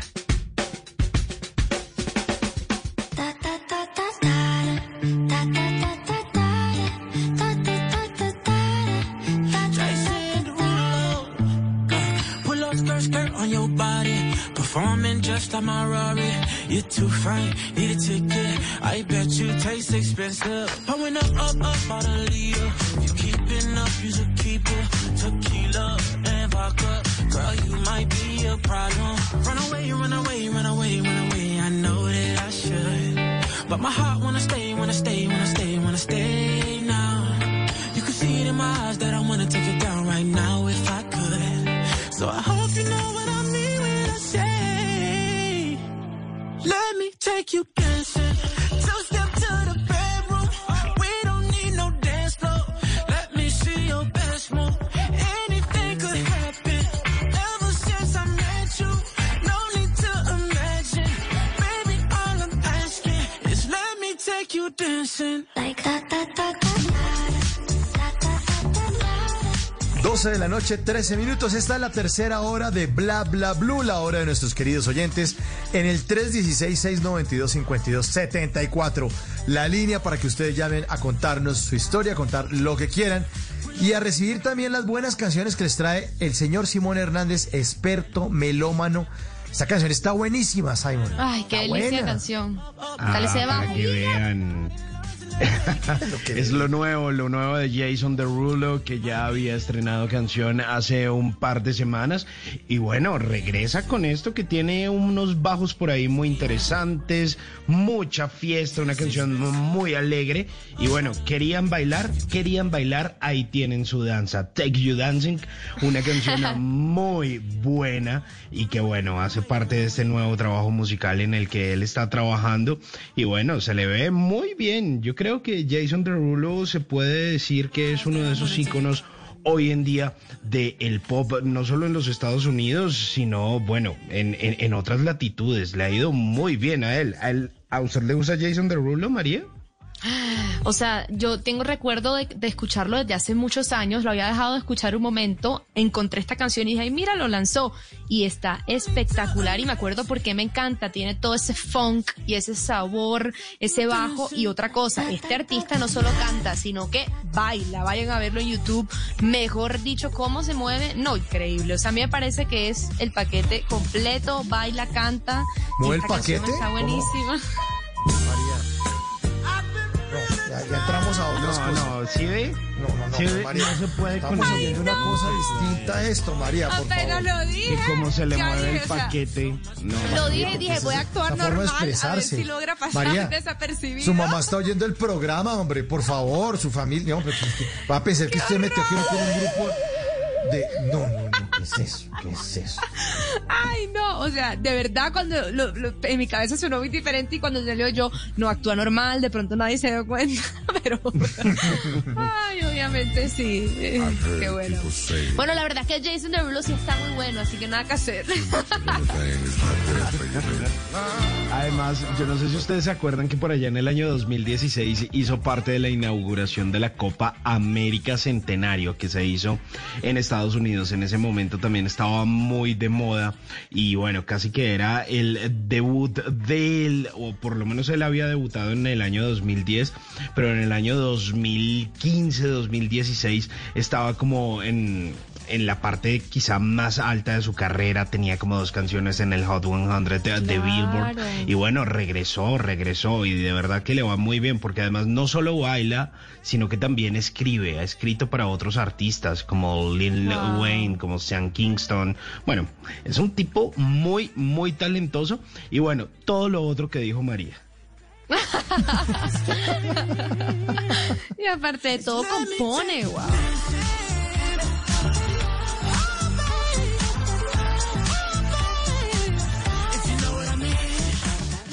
Cocina rico también, María. También cocina rico. sí. Mejor dicho, Jason Derulo, que me llames, ya. Bueno. 12 de la noche, ya. 16 minutos. No, la van a llamar en los oyentes. 1216. Claro, será claro, Jason, será oyentes. Jason. Pues conteste a ver si es El el Jason. Jason. Jason. A ver. O el Brian. A ver si es el Jason. 12 y 17 de María. la mañana. Bienvenido a Bla Bla Blue. Abrimos nuestra línea. Qué emoción empezar a hablar con ustedes, nuestros oyentes. ¿Con quién hablamos? Con Angie. Angie. No es Jason, pero es Angie, lo, No. que- lo cual me emociona de la misma manera. Angie, querida, ¿cómo estás? ¿De dónde nos llamas? De aquí a Bogotá. Ay, ¿cómo te encuentras la noche de hoy? Súper bien. ¿Súper bien? Ah, qué bueno. bien. Con la bendición de Dios, súper bien. Me encanta eso, Angie. Qué chévere que le esté yendo así de bien. Pero cuéntenos algo ya, Angie. ¿A qué se dedica usted en la vida? Pues en el momento estoy dedicada pues, a mi hija en el hogar. Ah, qué bueno. ¿Y cuántos años tiene su hijo, Angie? Pues, la verdad me quedé sin trabajo por la situación de la pandemia, pues sin trabajo. Sí. Claro, muchos, muchos pasando por una situación complicada. Pero Angie, cuénteme algo. ¿Cómo se llama su hijo y cuántos años tiene? Mi hija se llama Dana y tiene siete añitos. Dana y tiene siete añitos. ¿Y cómo le ha ido con las clases de, de Dana? ¿Le ha Pues, un tocado poquito- virtuales sí, o cómo es eso? Virtual, sí, señor. Es un poquito pesado, pero toca sacar adelante a los hijos porque es lo único que uno tiene en la vida. Tan bella. Dana de siete años totalmente. Y si necesitas ayuda con alguna tarea en este momento, aquí está Mauricio, aquí está Simón. ¿Tiene algún crucigrama, Ellos, alguna cosita? Lo que necesite aquí. No, no, señora, ya, ya todas las tareas se las hice. Ah, Se las hice, no, hombre. Ya gracias a Dios me ha ocupado el primer puesto. Ah, bueno. Dana ocupa el primer puesto. Sí, señora. ¿En la clase? En todo, en todo el colegio. Ay, no, ¿cómo así? Ah, que esa cosa, que pila esa niña y eso, ¿cómo es ella? Extrovertida, aplicada, qué bella. Aplicada, juiciosa, muy responsable, no es irrespetuosa con la mamá, bien juiciosa. O sea que ¿En qué la mejor está? compañera. La mejor compañera, sí, señora. Pues ¿Y ahorita ya, gracias a Dios, ella está en el primero. Pues ya, gracias a Dios, tengo a alguien especial que quisiera saludar ahorita, que él me está escuchando. Bien. Y porque ahorita de una vez las cosas hay que hacerlas de una. De una, sí, señora. Pues la verdad es una historia larga que tuvimos entre nosotros dos. Él llamó hace dos días. Y él también contó la historia. Ay, Y que yo la quiero, rem- o sea, incrementar más. Ay, es una cuéntelo, persona cuéntelo, que es- muy especial, o sea, que tengo a mi Que es lado. mayor que usted. Pues no tanto, porque yo tengo 27 años y él tiene 35. No es mucho la Ah, diferencia. ok. Pero y que se volvieron a encontrar, por hace- después de 13 años nos volvimos a encontrar. Ese oyente Wow. se llama José Salgado. Correcto. Ay, esto está demasiado. Estas historias que solo ocurren en cuarentena, Angie.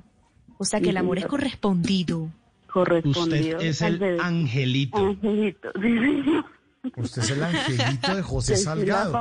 Pero, bueno, pero entonces para los oyentes que pronto no estuvieron en sintonía hace unos días, por favor, eh, Angie, cuente el lado suyo de ¿El esta historia, porque la historia es bien bonita. Cuéntelo. La verdad, pues, era- o sea, yo era una niña, yo era menor de edad, pues yo me metí con alguien mayor de edad, pues él me respetó mucho, él me valoró mucho, no es de esas personas de que no, un ratico y ya. No, me respetó mucho, fue responsable conmigo, no sobrepasó sobre mí. Que, o sea, yo a él lo amé con toda mi alma. Y ahorita en este tiempo lo amo más, el, más de lo normal. Él es mi vida, o sea, llegó un momento, nos pusimos, eh, como él dijo a ti, o sea, él te puso una, o sea, él me puso una cita, yo le cumplí, nos vimos ayer y fue un encuentro muy, pero muy hermoso. Ay, que él no, dice ¿cómo que me está escuchando, él me está escuchando en este momento. Bueno, y Claro, él debe claro, estar. porque él está trabajando. Él, Sí, está sí. trabajando en la vigilancia de un edificio en el norte de Bogotá. Correcto. Un, un edificio que tiene 50 apartamentos y que tiene nueve pisos. Sí, señor. Está Mejor dicho. Él está ahí pegadísimo, nervioso, porque no sabe muy bien cómo les habrá ido ayer, qué sientes, cuáles son tus pensamientos de todo. Así que, O sea, Angie, ¿cómo le fue el encuentro? Súper bien, o sea, fue un encuentro muy bonito, él no pensaba que yo le iba a cumplir y se lo cumplí. Le cumplí un sueño que él quería, que era un abrazo que nunca se le iba a olvidar, un beso inmenso, nos dimos correspondidos. Mejor dicho, fue algo especial para mí.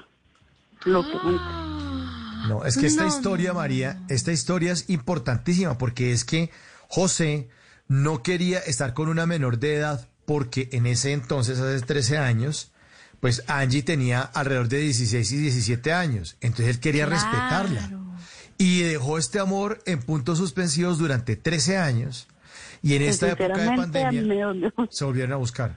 ¿Ah? Ay, le, dol- le dolió en su Me momento. dolió en el alma cuando él me dijo no, Angie, hasta que llegamos.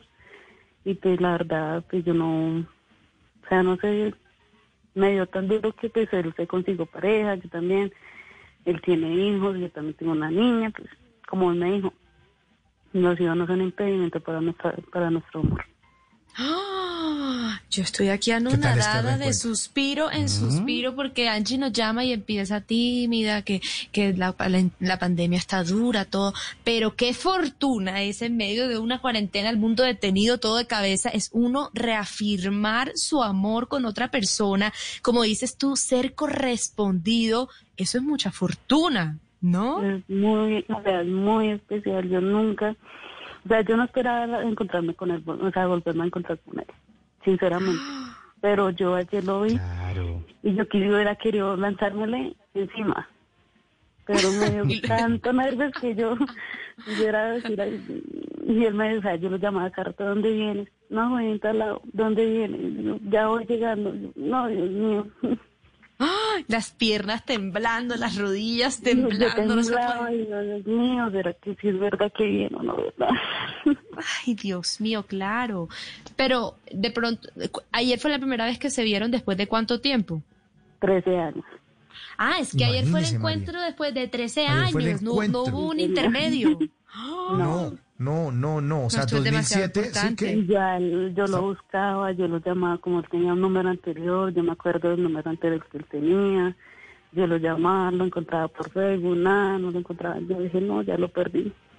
Y yo lloraba. Y él, inclusive cuando estuvimos juntos, él me dio un, un muñeco, que yo cada vez que lo veía, yo lloraba. Ya después cuando lo volví a ver, esa alegría a mí se me lloraron los ojos, yo quería decirle que lo amaba, o sea, en el momento, en ese momento, que yo sé que él me está escuchando, que no vaya a pensar mal nada de mí, que todo lo que le estoy diciendo a él, aquí por medio de ustedes, se lo estoy diciendo con toda sinceridad, que lo amo con toda mi alma, que quiero forjar un futuro con él. Uy, nosotros, y nosotros somos los padrinos y las madrinas, nosotros Sí, ya somos parte de la historia. o sea. ustedes son los padrinos de claro. nosotros. No, pues obvio, ya nos tocó ir a hacer, mat- a hacer matri, o sea, ya. Lo que pasa es que nos por Zoom. invita.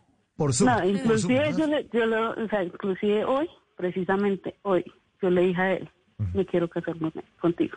Así se lo dije. Uy, no, no, no, no, toda, no, mañana me diga que sí me acepta, que él mismo me Ay, llame. Dios mío. Mira, como tú te compro, como ustedes se comprometan mañana durante el día y no nos llamen mañana en la noche a contarnos. Ah, no. No cuenten con nosotros No, para la no, no, boda. no hay Nos ni lluvia de. Somos los primeros en enterarnos. Sí, ustedes son los primeros. Ustedes van a ser los padrinos de nuestra boda. Ay, A mí me fascinan, a mí me fascinan esas historias que son de amor y que perduran en el tiempo. Ay, Que uno se sí. encuentra años después y dice, el sentimiento está intacto, intacto, está aquí esto como usted lo dejó, está igualito y es igualito. posible que eso exista. No se deteriora, es No, que no, el amor pero, es o una sea, cosa Y él dice que, o sea, él piensa que yo no lo, yo le estoy diciendo mentiras. No. Y aquí delante de ustedes les estoy diciendo, yo lo amo. Lo amo con todas las fuerzas de mi alma. No, esto, esto es mucho amor. Venga, Yo lo- Angie, lo pero, quiero, pero lo cuente, adoro, lo- cuénteme algo. Yo necesito saber por qué ese sentimiento tan desbordado, qué es lo que hace que José sea tan especial para usted, que usted diga como a ese hombre yo lo amo con todo mi corazón. ¿Qué lo hace tan en especial? en la forma que él me trata. Bella. En- o sea, yo nunca en mi vida había recibido tan un trato tan tan maravilloso que él me da. O sea, ahorita no quiero llorar como le dije yo a él, yo no quiero llorar, no quiero sufrir más, no quiero pasar más soledad. Me dice, no, amor, tú no vas a pasar más soledad porque vas a estar conmigo. Y claro, fue una, o sea, ayer belleza? fue la fecha más especial de mi vida volverlo a encontrar. O sea, de volverlo a encontrar, de cogerlo y abrazarlo. Yo, era- yo le decía a él, eso es un sueño. Me dice, no, Wow. no es un sueño, es una realidad. Y si mi Dios nos quiso volver a juntar es por algo. Y ojalá, Es que o sea, que él me escuche. Es que ustedes se, se enamoraron la primera vez que se vieron. Sí. O sea, fue una- un encuentro muy hermoso. O sea, cuando yo estaba en el colegio, ya me recogía, me llevaba, así sea, mínimo detalle me llevaba. O sea, yo no, como le dije a él, yo, yo no soy una persona materialista. Yo tengo buenos sentimientos y esos sentimientos se los voy a demostrar contigo. Le dije así. Y el amor que yo le tengo es hacia ti, hacia nadie más. Qué belleza. Angie, Mauro, no, ustedes se van a morir de la risa con lo que voy a salir ahora. Pero yo escribo Usted hace 13 años a quien no ve, María. Hace 13 años No, a quien no, no, no. ve, diga. A nadie. Pero yo escribo canciones y tengo una canción que te pegaría perfecta con tu historia. Se las canto. Cante. Hágale, hágale. Vamos, vamos, vamos, vamos, vamos. Imagínate, o sea, se llama Cayendo Lento y habla de esos amores que solo necesitas un día o una noche para enamorarte. Y dice así, queridos oyentes, y para ti, Angie y José. Para adorarte como yo quisiera me hace falta más de un día a tu lado. Pero la vida no ha querido coincidirnos en el mismo tiempo ni en el mismo espacio. Y fue solo una noche suficiente para amarnos. Ah, la mañana y saber que no fue un sueño, que esa noche nuestros cuerpos cayeron lento. Encontrarme en tu mirada y poder ver en tus ojos que fuimos una sola alma cayendo lento.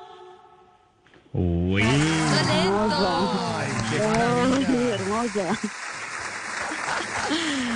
Cayeron lento desde el primer día. Lento. Ya ayer fue un encuentro muy bonito y muy especial. No, Está la banda sonora de ese matrimonio. Ya Sí, me ya. comprometí ahora también a No, cantar no, no. el día del Ay. matrimonio. No, a, Ahora a la va a que cantar matrimonio. la misa. La misa. ¿Ah? Tú has venido a la orilla y todo lo que ustedes quieran cantar ahí en la misa, ya, ya, ya tenemos. Ya Sí, Mauricio y yo, Mauricio y yo podemos ser los pajecitos. Sí. Yo puedo, Ay, yo puedo, ¿sabe qué le puedo hacer yo, Angie, a esa fiesta con todo cariño? Puedo disjoquearle. Si quiere yo le pongo la música y soy el DJ, di- di- di- di- DJ, una. y les pongo la, la- pero si no, usted no, porque usted, usted está muy chiquito. Es que, ay, este es pelado, es que el Brian es que se, se para a esta hora a gritar. Sí, DJ el problema es que si se van a casar por ahí antes de un año, yo veo como jodida la reunión, por aquello de... Eh, em, correcto. Sí, algo que llegó desde China. Es complicado. Exacto, exacto. en enero. ¿En enero? Bueno, nos toca hacer esa reunión por Zoom, le cuento. Por Zoom. Ay, Sí, por Zoom le puedo poner la, la- la música, se la pongo aquí desde mi casa, pero yo creo que de aquí a enero, no sé, no sé si... no o a menos de que... Pero confiando En vez de hacer- de esta. Sí, claro, pero es que en vez de hacer lluvia de sobres, nos va a tocar hacer lluvia de vacunas. Que eso, que con- Pero si el amor de ustedes aguantó 13 años, también va a aguantar lo que sea necesario hasta que puedan ya celebrarlo con amigos y con familiares, pero lo importante es que ya el amor pudieron confirmar que está intacto. Esta historia cenicienta le queda chiquita. Y ya ahora que estás más grande, Angie, entendiste sus razones de por qué se alejó, de por qué decidió eh, Sí, tomar él esta me lo decisión. dijo. Sí, él ya me lo dijo, que porque me había dejado, yo le dije, sí, pues yo sí. Pero yo Ya, como le dije, a él, ya soy una mujer hecha y derecha, que me ha hecho madurar las cosas, la vida me ha hecho madurar, yo ya no soy la misma de antes. Y ayer se lo demostré. Ayer le demostré Ah, ¿qué tal que ya nació bello? una niña. ¿Qué tal esto tan bello? Y, y José fue el que la empezó a buscar a usted, eh, Angie. Él fue el que la empezó a buscar, ¿tengo entendido? Él fue que me empezó a buscar y él, o sea, él como que estaba renuente, o sea, enviarme la solicitud, como que sí, como que no. Entonces él pensaba que yo le iba a rechazar. Ah. Y yo cuando vi- y yo cuando vi la solicitud de una, yo, Dios mío, yo lloré de la alegría. Yo dije, no, volví a encontrarlo. De una, yo dije, este hombre ya es para mí. No. Y se habían buscado, Angie, se habían buscado los dos eh, fuera de las redes sociales, como ir a- al barrio, a los sitios. Él, me, arrastrarse. pues, él Nada. me dijo que pues, me estaba buscando por donde yo vivía, pero que le daba como, le daba duro. Y él se prefería seguir Sí. derecho. Entonces yo le decía, ¿Qué- eso, qué- yo lo buscaba por Facebook, yo lo buscaba por un lado u otro. Yo llamaba al número que él tenía, nada, yo, ¿y dónde lo busco? Y ahí vino, claro, claro. Y hasta que lo volví a Eh, que usted vive, usted vive en Bogotá, en el barrio El Perdomo, ¿verdad? Correcto. Sí, sí. Sí, él- él- ya me acordé que él dijo que de pronto que daba rondas y que daba vueltas por allá, en silencio así, manos en los bolsillos, miraba y pum, y después se iba. Sí, Trece así años mismo. uno, uno, uno dando y buscándose el uno y el otro. Lo que es nunca perder la fe, nunca perder la esperanza, y eso aplica para todo en la vida. Uno cuando tiene un sueño, una ilusión, un encuentro que uno, con el que uno está soñando, sobre todo en estos momentos, hay que mantenerlo vivo. Lo que es para uno, es para uno. Ah, lo que pasa es que a veces se demora más de lo que uno tiene planeado, pero no por eso significa que no se vaya a dar. Sí, señora. No, y, o sea, no me, no me da el chance de decirlo. Si José me está escuchando, que lo amo, lo amo demasiado con toda mi alma. Ay, no. mi fuerza. Qué maravilla. Qué maravilla. Que viva de el amor. amor. Y, y que vivan esas relaciones. Y vuelvo y repito, que pasa el tiempo y siguen ahí. Porque así, así, así es el amor. Bueno, Angie, pues esperemos a ver qué pasa. Esperemos a ver qué pasa, si siguen hablando. Siguen las líneas abiertas para ustedes dos, para que ustedes nos sigan contando su historia. Esta es la banda sonora de ustedes dos. Esta canción con la que la despedimos es la banda sonora de Angie y de José. Te busco, de Celia Cruz. Feliz noche. al cielo una mirada larga, buscando un poco de mi vida. Mis estrellas no responden para alumbrarme hacia tu risa, olas que esfuman de mis ojos a una legión de tus recuerdos me roban formas de tu rostro, dejando arena en el silencio. Te busco perdida entre sueños, el ruido de la gente te envuelven en un velo. Te busco volando en el cielo, el viento te ha llevado como un pañuelo viejo. Y no hago más que rebuscar paisajes conocidos en lugares tan extraños que no puedo dar contigo. ¿Qué tal la letra de esta canción, María? No, es Angie debe estar llorando ahí en su cama de la felicidad. ¿Le ha pasado, Sí. Simón, que usted tiene un amor que de pronto no fue y que dejan puntos suspensivos? Y no arrancó y como que... ¡ah! Uy, ¿qué sí, pasó sí. aquí? Que Y no luego sé. de mucho tiempo usted se reencuentra y usted, uy, como que aquí, como que aquí pasó algo, como que aquí todavía hay algo. Sí, y además hay eh, esos amores a veces como que quedan como, como en punta y usted dice, pero ¿por qué no cuajo la vaina? ¿Qué pasaría? Y como se- que, bueno, de pronto... Uno se desincroniza también de la gente. ¿No, no, no les ha pasado eso que uno a veces se desincroniza? Está este noviado y está uno solitario, buscando por ahí, diciendo qué pasó, no sé qué. Total. Y esa persona No. termina, María, esa persona termina y, Total. y, y en- Y entonces cuando llega y le golpea, oiga, ¿qué hubo, Mauricio? Se, se queda tan perdido. Y uno como, más no. cuadrado, enamorado, a punto de casarse. No, eso ya es el Sí, volato. no, ese es el universo ahí diciendo, por ahí no es la vaina, por favor, nunca vamos a dejar que puedan coincidir en estado de... Y hay frase, hay por ahí una frase, no, no sé si la digo exactamente o qué, pero dice, a veces uno conoce a la persona perfecta en el tiempo equivocado. Total. Triste, Sí, pero eso pasa. real. Eso pero pasa, que eso pasa, eso his- pasa. Historias tan increíbles como la de Angie y José, que son nuestros oyentes y no, me encanta que nos hagan parte como de esta dinámica, ¿no? Somos un poco cupidos, los padrinos, la, madri- la madrina. Y pasa también eh, que nos escriben, entonces yo aprovecho y seguimos en esta onda de cupido y de enamorados. Freddy Omar Beltrán, seguidor nuestro, nos, es nos escucha desde Venezuela y resulta y nos dice que su esposa Mónica y sus hijas Génesis y Oriani están en este momento en Canadá. Llegaron allá en el 2017. Tanto las extraña que me dice que están allá hace 32 meses, tiene contado por meses.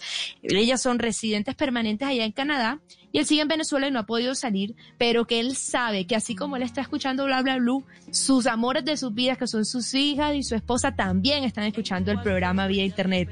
Entonces me pide que por favor le mandemos un saludo esta noche para que ellas se sorprendan, para que en esta cuarentena ellas puedan sentirse acompañados y decirles que apenas reabran los aeropuertos, él también se va para Canadá para reunirse con su hermosa familia, porque los extraña día a día en Venezuela. Y bueno, Blue Radio los acompaña a la distancia. Así que Mónica, Génesis y Oriani, Freddy Omar Beltrán les manda un beso, un abrazo y quieren que sepan que las ama.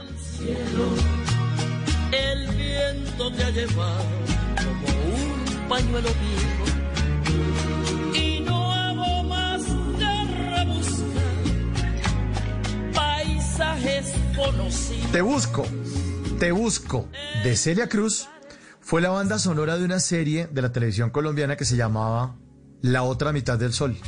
Una serie de los años 90, cuyos protagonistas fueron Alejandra Borrero y Juan Ángel. Y contaba la historia de una pareja que se encontraba y se reencontraba después de la reencarnación. Nada menos ni nada más. Que usted pasaba a otra vida y allá sí se encontraba. O sea, en la siguiente, porque en esa no fue, le tocaban. Continúa. ¿Cómo se llamaba? ¿Cómo se llama? La otra, la otra mitad del sol. Alejandra Borrero y Juan Ángel. Y esta era la banda sonora. Es increíble porque esos amores que a veces se sincronizan, yo creo que ya llega un momento donde a, a uno le toca, por lo menos yo no creo en eso de la reencarnación, pero es que le toca a uno agarrarse de algún lado. Porque si uno está Total. enamorado de alguien y esa persona ya se casó y tiene hijos y, es, y se quedó uno solo como un champiñón, dice, pues en esta no fue, va a tocar que sea en la tiene otra. que haber otra oportunidad total. Porque yo no me voy a ir a tirar el matrimonio a esa señora ya con esos chinos. No, que es que para ver si estamos usted y yo juntos. No, no, hermano, ya se le hizo tarde. Ya, se le hizo tarde y esto no son momentos. Sí, ya, exacto. Uy, pero esas, esas deuditas pendientes dan a veces como, como piedra, ¿no? Como que... Sí. También, es, también está el caso, de, de- no sé si les ha pasado que toda la vida se imaginan, tienen a alguien en un pedestal, el amor platónico, el amigo del amigo, el primo de no sé quién, y uno pi- dice, no, es que yo en algún momento, y cuando llega el momento después de años y por fin se da la oportunidad de salir y eh, se hubiera quedado mejor en el amor platónico. Ah, sí, cierto, cierto.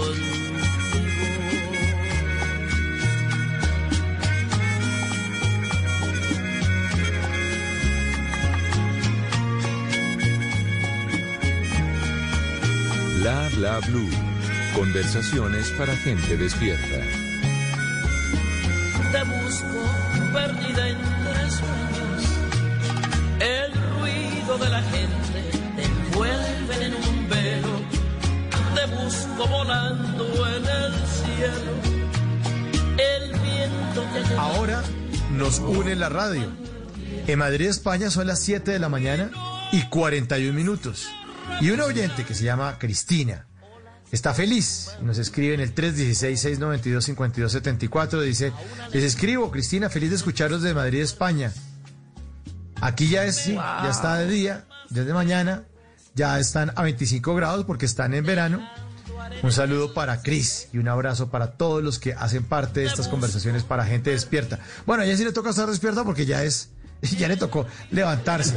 Dicen que está entrenando y que mientras hace el running, mientras corre, pues se pone los audífonos seguramente y nos escucha ahí.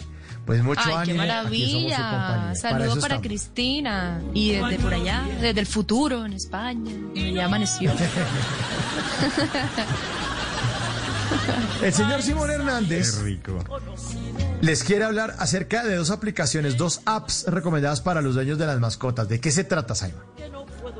Oiga, mire, ya que tenemos esta canción ahí de fondo de Te Busco, pues eh, quiero aprovechar para contarles de dos aplicaciones recomendadas para dueños de mascotas. Esta la tenía para recomendarla de segunda, pero la voy a recomendar de primero aprovechando el Te Busco. Pues resulta que hay una aplicación que se llama Wisapet.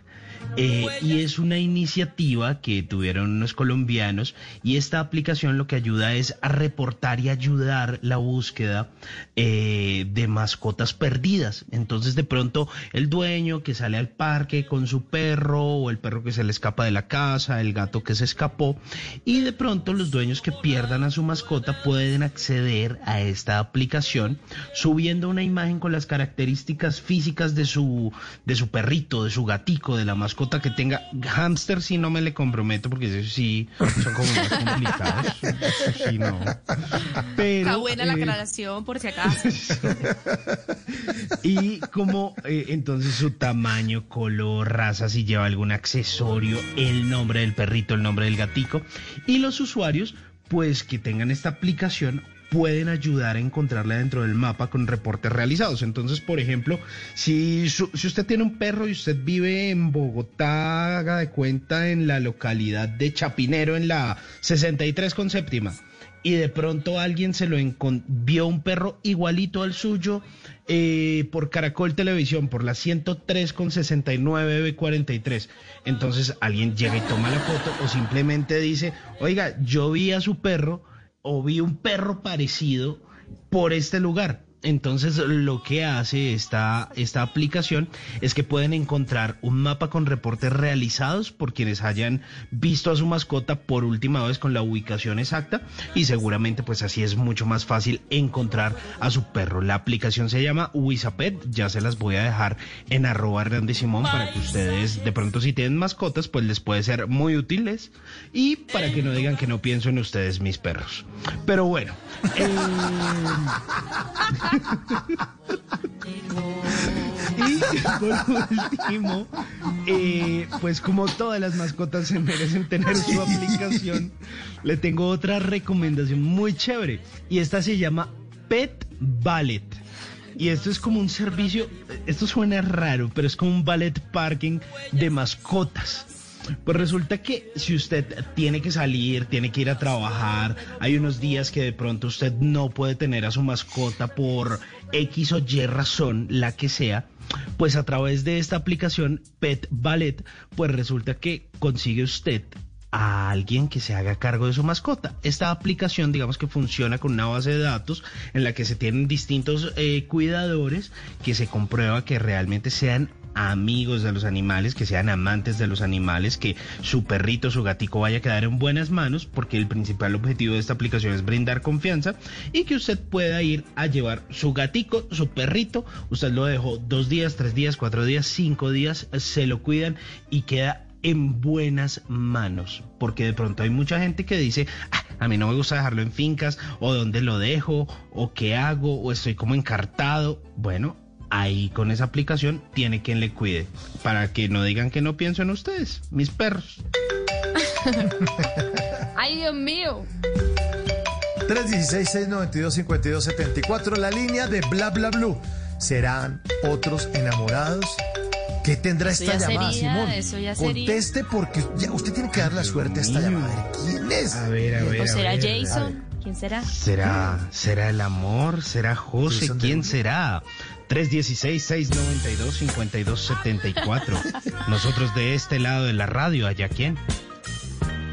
Eh, buenos días, Buenos días, ¿quién habla? habla con Carlos de por acá del Huila. Carlos, desde el Huila, ¿qué más? ¿Qué ha habido? ¿A qué se dedica? No, pues quisiera quisiera compartir una historia totalmente diferente a la de Angie.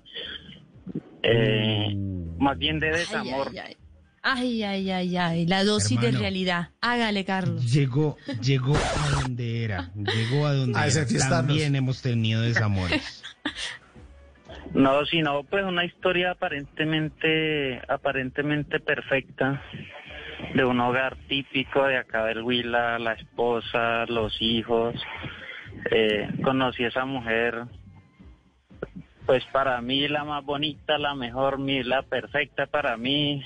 Eh, me casé con ella, tuvimos tres hijos y después de compartir 23 años de matrimonio, pues ella nunca, nunca me dio, digamos, indicios de nada, de que, de que me era infiel ni nada, nunca se me negaba para nada. Yo, si le decía vamos a estar juntos a mediodía, vamos, si le decía a la hora del desayuno, vamos, lo que, y en todo el tiempo era una relación muy, para mí era muy perfecta.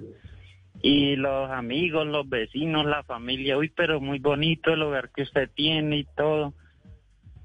Y, y una vez descargué un, una aplicación en el teléfono donde servía para grabar las llamadas. Ay. Ay, Y- Dios mío, Carlos. Y se me dio por, tenía hartísimos minutos, entonces le dije yo, si quiere, les voy a dejar el teléfono, yo me voy a hacer arreglar el carro que tiene una falla y le dejo el teléfono para que llame lo que quiera porque hay que gastar esos minutos. Yo sin, pues sí, yo tenía una leve sospecha porque, porque uno, por muy, por muy hábil que sea la persona, siempre hay, hay detalles que se les van. Entonces ya como que no había un diálogo muy, muy fluido de parte de ella. Entonces yo le dejé el celular y un día me puse a cacharrear eso, a ver cómo era que se manejaba cuando escuché unas grabaciones raras ahí, pues ahí me di Ay, cuenta Dios que ella mío. tenía una relación por fuera del matrimonio y, y lo peor era que ella me juraba que me amaba y que, y que mejor dicho, era, eh, para todo era mi amor, mi rey, mi papacito y, y con 23 años de casado, ya con una hija en la universidad, otro hijo ya para entrar a la universidad también, eh, un hijo, un hijo menor de, de 10 años, pero ese hijo e- era muy apegado, o es muy apegado a mí, el pequeño. Entonces, pues nosotros teníamos proyectos tanto tanto familiares, digamos como afectivos de, de siempre siempre estar juntos y todo. Y aparte de eso teníamos proyectos pues económicos también porque pues pensando en la vejez, ¿no? Claro, Carlos, pero y entonces, Eh, ese momento cuando tú escuchas la grabación, ¿tú cómo le dices a ella? ¿Cómo le tocas el tema? Ay, Dios mío. No, yo, yo la frente, pues yo pensé esperar un poquito para coger más pistas porque en ese momento que yo escucho la grabación no no hay nombres ahí, yo escucho una voz pero de un hombre pero no sé quién es, pero pero mejor dicho, quedo sano por ese lado porque no sé quién es, ¿sí? Y me pongo a me pongo a, a llamar personas, a cotejar esa voz, a cotejar esa voz, a llamar conocidos, así a saludarlos y a cotejar la voz y hasta que di con alguien que no era ni amigo ni nada. Y y por una palabra que, que dijeron por eso por eso me guié por esa persona y y sí entonces yo ya cuando no estaba tan seguro de que era esa persona pero pero yo la frenté una noche callados en la habitación porque porque mis hijos estaban durmiendo pues en las otras habitaciones y ahí callados la boca en, en la habitación en silencio yo yo la frenté y le dije y ella me negó todo me negó todo. Entonces yo le, le metí le metí caña que yo tenía fotos que yo había contratado a un detective y que habían fotos y que eso y que Mierda. eso era un martes la que las pruebas me llegaban el, el jueves le dije yo. Y sí me Ay, confesó Dios. que sí pero que no la fuera a sacar de la vida de ella porque eso era una, una aventura que ella había tenido, que no sé qué. Y nosotros teníamos un pacto que cuando alguno va a encontrar otra persona fuéramos sinceros y nos, nos, nos abriéramos. Y, y eso a mí me dio honestidad, sí.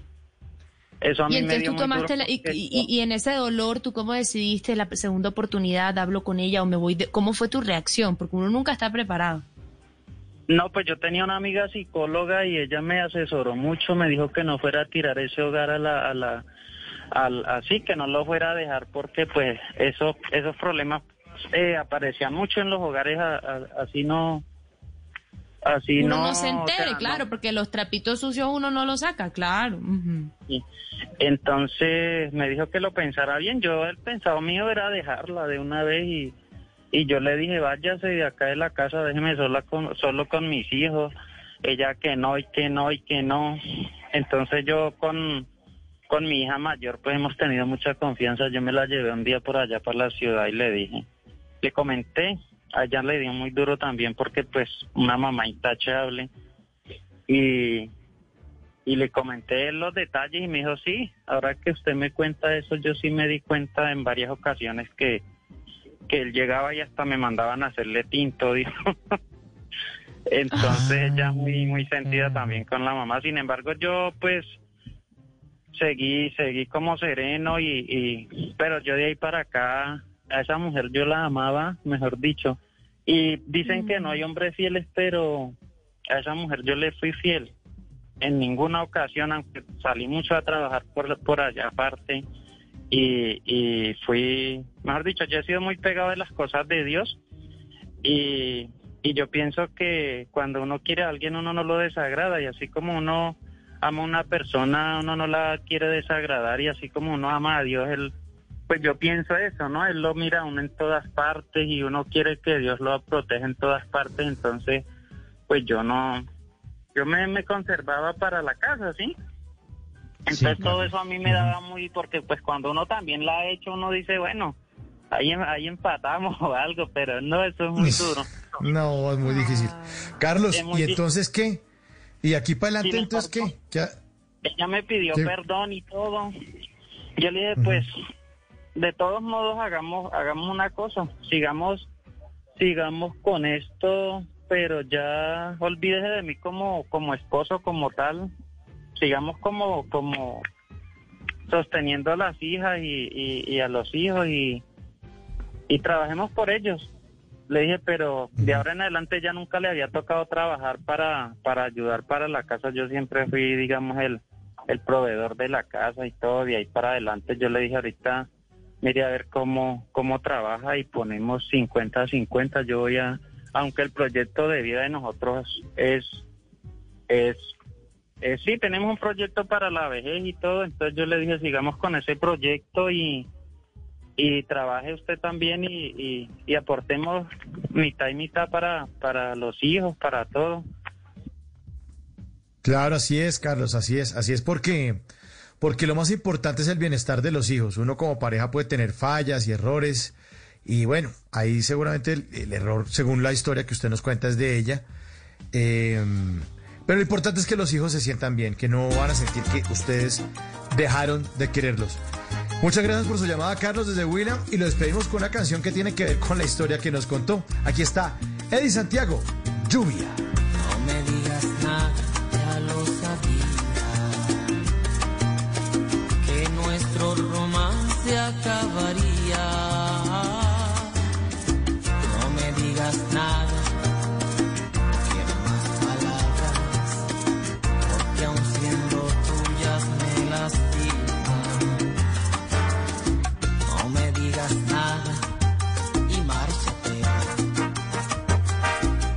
No llames amor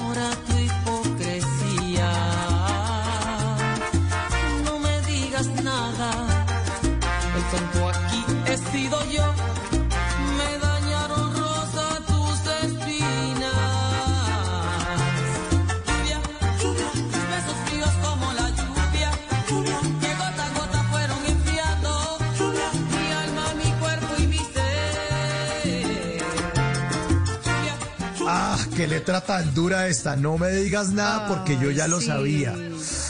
Qué no llames duro. amor a tu hipocresía. Ay, ay, ay. pero no queremos, no queremos ahondar en la herida de Carlos y, y, vale la pena antes de que ya él se acueste a dormir, que con esa misma fe con la que cree en Dios y con la que él obra bien y con la que está sacando adelante a sus hijas, que tranquilo, le va a llegar, le va a llegar esa pareja, ese acompañante, eh, ese cómplice inquebrantable. Tranquilo, tranquilo.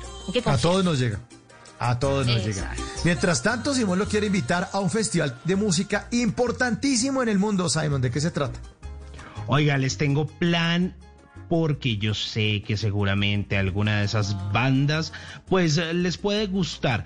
Mire, resulta que pues este año han cancelado un montón de conciertos, de festivales, ya mejor dicho lo que fue fue, no hay conciertos al menos por lo que queda este año, no nos vamos a ilusionar, pero que, eh, que pueden haber cosas virtuales, seguramente sí, y uno de esos eventos musicales de los más importantes es el Lola Palusa, y resulta que esto se celebra cada año en, el, eh, en, en una parte muy importante de Chicago, ahí en los Estados Unidos. Pues este año va a tener una versión virtual gratuita, pues gracias al COVID-19 que tanto queremos y adoramos por estos días, queridos. No, no, Pues Lo empieza el festival. Lo quiero, pero lejos. Lejos. Mire, hoy, hoy jueves 30 eh, de julio empieza ya este festival. Va a ser hasta el 2 de agosto. Eh, como es, digamos, tradicional, aproximadamente dura entre 3 y 4 días este Lollapalooza, que su edición original es ahí en Chicago, como ya les había dicho. Y van a tener eh, de forma virtual varias presentaciones algunas en vivo y otras pues van a ser presentaciones que ya estuvieron eh, ocurriendo durante ediciones anteriores. Como parte también del festival, pues resulta que van a estar algunas organizaciones benéficas para que la gente que ingrese eh, pues pueda hacer donaciones. Y va a tener una presentación muy especial pues una de las presentadoras de este festival va a ser nada más ni nada menos que la querida por muchos Michelle Obama que va a estar ahí frente de este festival. Entonces va a estar muy chévere Sí, y mire, van a estar presentándose Paul McCartney, Lord, Metallica, Arcade Fire, The Cure, Change the Rapper, bueno, un montón de artistas. Eh, ¿Qué tal ese cartel? ¡Qué barbaridad! Está, está muy, muy bueno. Y mire, todas las presentaciones pues van a ser transmitidas, eso sí, como nos gusta, gratis, gratis. A través del ah, canal oficial de YouTube del festival Lola Palusa. Ustedes buscan ahí YouTube Lola Palusa y les va a salir gratis, va a salir toda la programación día a día para que ustedes se lo disfruten y para que vean ahí Michelle Obama dándole duro a la música, como siempre. 12.59, llegamos al final de Bla Bla Bla. Muchas gracias a todos por su audiencia. Gracias al actor Juan Sebastián Aragón, que estuvo en la primera hora de Bla Bla Bla. A Marce, la recicladora, que nos estuvo dando tipsitos en instrucciones, en ese miércoles de instrucciones, instrucciones para aprender a reciclar bien. A nuestros queridos oyentes, a Angie, que destapó su corazón esta noche aquí delante de todos. Ojalá, ojalá brote ese amor con José Salgado. Eh, a Carlos, a Daniel Huila, como le decía eh, María, que todo le salga bien, tranquilo, tranquilo, tranquilo, tranquilo. Hoy, hoy, hoy, es lluvia, después va a salir el sol, tranquilo, tranquilo, Carlos, porque a todos nos ha pasado, a todos nos ha pasado. Yo también fui víctima de robo continuo. Tuve una relación donde me estaban, ese, como el empleado ese que todos los días se lleva un esfero para la casa. Y uno, uy, ¿cómo así? Usted suma todos los esferos de todos los días y fui víctima de robo continuo. Pero después llegó, ah. tranquilo que después le llegó a las personas buenas, les termina pasando cosas buenas. Como a María Macausla, que es una persona buena, le termina pasando cosas maravillosas. Chao María, feliz noche. De eso, a mí y a todos esos artistas que pasan por aquí en mi sección, que vamos descubriendo semana a semana, también pasan cosas buenas para el talento de nuestro país. Feliz noche, nos vemos en unas cuantas horitas, me voy a programar con el Olapalooza, mejor dicho, voy a estar en primera fila aquí desde el sofá de mi sala, viendo todo Simon, feliz noche. Gracias por la música y gracias por las recomendaciones. No, es con mucho cariño para ustedes, para nuestros oyentes, ellos que se lo merecen todo y que están aquí día a día muy pendientes. Un abrazo para ellos, para nuestro equipo de trabajo, aquí siempre firmes. Firme, sí señor, ahí está. Ricardo Acevedo firme en el control master, Diego Garibello en la producción. El que le sube y le baja se llama Ricardo Acevedo. Ese, ese, ese, ese se llama Ricardo Acevedo. Eso. Y el de las noticias se llama Javier Segura y lo echa al agua, sí señor. y el de las noticias, el que ya viene para voces y sonidos, se llama Javier Segura.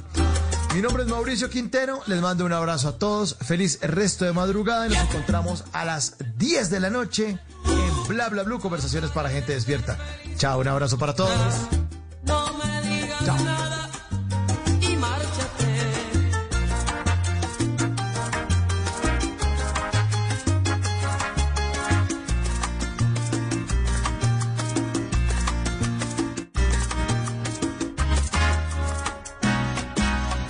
En las noches la única que no se cansa es la lengua. Por eso, de lunes a jueves a las 10 de la noche empieza Bla Bla Blue con invitados de lujo. Yo soy Lorna Cepeda. Yo soy Diego Verdaguer. Les habla Consuelo Les habla el chef Jorge Raúl. Hola, soy Carolina Cuervo. la reina de la música popular. Yo soy Adriana Lucía. Tato Devia. Blue, vamos a echar entonces el pote y el Con petambo. buena música, con historias que merecen ser contadas, con expertos en esos temas que desde nuestra casa tanto nos inquietan y con las llamadas de los oyentes que quieran hacer parte de este espacio de conversaciones para gente despierta. Bla bla blue. De 10 de la noche a 1 de la mañana. Bla bla blue. Con María Macausla, Simón Hernández y Mauricio Quintero. Bla bla blue. Porque ahora te escuchamos en la radio. Voces y sonidos de Colombia y el mundo en Blue Radio y bluradio.com, porque la verdad es de todos. Una de la mañana y tres minutos. Soy Javier Segura y esta es una actualización de las noticias más importantes de Colombia y el mundo en Blue Radio y bluradio.com. Sigue bajando la ocupación de unidades de cuidados intensivos en Bogotá. El porcentaje ahora se ubica en 88,5%. El número de camas disponibles es de 177. Ingresaron 54 equipos nuevos a la red pública hospitalaria y otros siete pacientes fueron dados de alta en las últimas horas en la capital de la República. Una de la mañana, tres minutos y seguimos con más información. Además del asesinato de un líder social, los presupuestos guerrilleros, los eh, presuntos guerrilleros del ELN capturados en el sur de Bolívar serían responsables del, del desplazamiento de más de 160 familias. Los 17 capturados serán presentados en audiencia en la ciudad de Cartagena. Informa Dalia Orozco. A la ciudad de Cartagena fueron trasladados 17 presuntos integrantes de la subestructura Luis José Lozano Sepúlveda del ELN, capturados en las últimas horas en un operativo conjunto entre la Policía Nacional, el Ejército y la Fiscalía General de la Nación en los municipios de Barranco de Loba, Norosí y Altos de Rosario, sur de Bolívar. Además del asesinato del líder social y docente Jorge Manuel Ortiz en Barranco de Loba, se les atribuye el desplazamiento forzado de más de 160 familias. Desde Cartagena, el general Fernando Murillo, comandante de la Dirección Antisecuestro y Antiextorsión de la Policía, dijo que este grupo causaba terror en la región. que muchas de las familias desplazadas y algunos que viven en esta región, después de ver el homicidio de sus familiares, deciden no denunciar y generar fosas comunes para enterrarlos, evitando así que las autoridades conociéramos de estos casos. Los capturados serán presentados en audiencias en Cartagena y se les imputarán cargos por extorsión agravada, homicidio, desaparición, desplazamiento forzado y tráfico y porte de armas. Una de la mañana y cinco minutos, la policía capturó en Barranquilla a tres presuntos miembros de la banda criminal Los Costeños, quienes estarían vinculados al asesinato de un comerciante y uno de sus empleados por negarse al pago de una extorsión. Informa Ingrid de la Rosa. En un operativo realizado en el barrio Villanueva, miembros del Gaula de la policía capturaron a tres presuntos extorsionistas de la banda criminal Los Costeños, entre ellos Densi Jesús Escorcia Rojas, conocido con el alias de Visaje, quien sería uno de los líderes de la organización. Este hombre había recobrado su libertad por vencimiento de términos el pasado 17 de julio, luego de estar preso por el delito de extorsión y como presunto asesino de un comerciante y su empleado en el mercado de Barranquillita. En los dos allanamientos para dar con su captura, la policía también detuvo a dos de sus A uno de estos se le incautaron un revólver y al otro le encontraron un arma hechiza y una granada de fragmentación, con los que estarían intimidando a los comerciantes de Barranquilla. Una de la mañana y seis minutos. Las autoridades siguen en la búsqueda del ganadero de Casanare, Jaime Rueda Guarín, luego de la captura de cuatro presuntos responsables de su secuestro. Informa Iván Vargas. Se trata de los hermanos Fran Vargas Parra, Solisovidio Vargas Parra, José Ángel Miro Parra, su padre, y un tercer implicado, del cual aún no se conoce su identificación. Los presuntos secuestradores son vecinos de la finca La Macoya de propiedad de reconocido ganadero. El general Fernando Murillo, comandante de la Dirección Antisecuestros y Antiextorsión de la Policía Nacional. Se judicializó a Alia Fran y Alia Solís, dos hermanos vecinos de la finca donde se cometió el hecho, responsables como actores intelectuales y materiales, quienes una vez puesto a disposición de la autoridad competente ya se les ha dictado la medida de aseguramiento intramural. En esa misma operación se captura al padre de estos delincuentes y a un hermano por el porte ilegal de armas. Esperamos poder establecer realmente la ubicación o la situación que se pudo haber presentado con esta víctima. Aun cuando se habla de que Rueda Guarín podría haber sido asesinado por sus captores, las autoridades aún no confirman el hecho. Una de la mañana y siete minutos crece la polémica que hay por cuenta de un proyecto que presentó el Partido de Colombia Justa Libre que crea un ingreso mínimo que sería entregado a las mujeres que decían tener hijos producto de violaciones. Desde el Congreso hay voces que se oponen a la iniciativa porque consideran que no es viable. Kenneth Torres.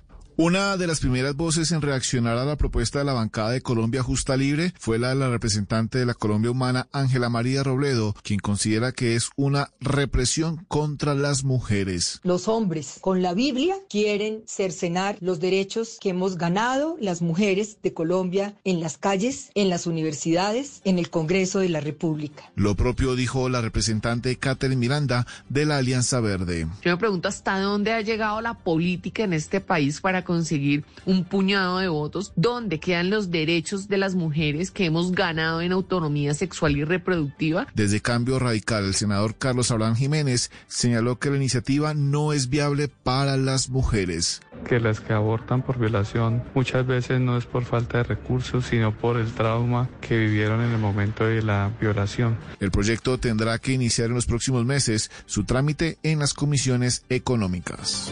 Gracias, Kenneth. Una de la mañana y ocho minutos. La gastronomía quindiana fue reconocida en el país en los premios de la revista La Barra.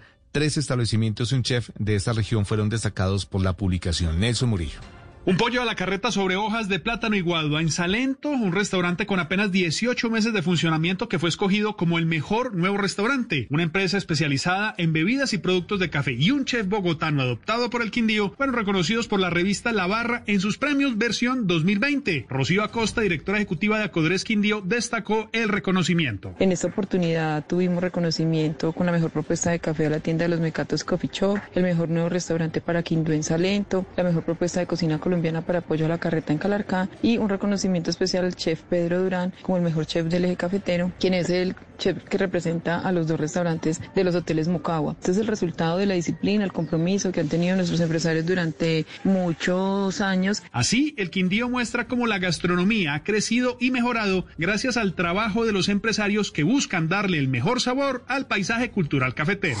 Noticias contra reloj en Blue Radio.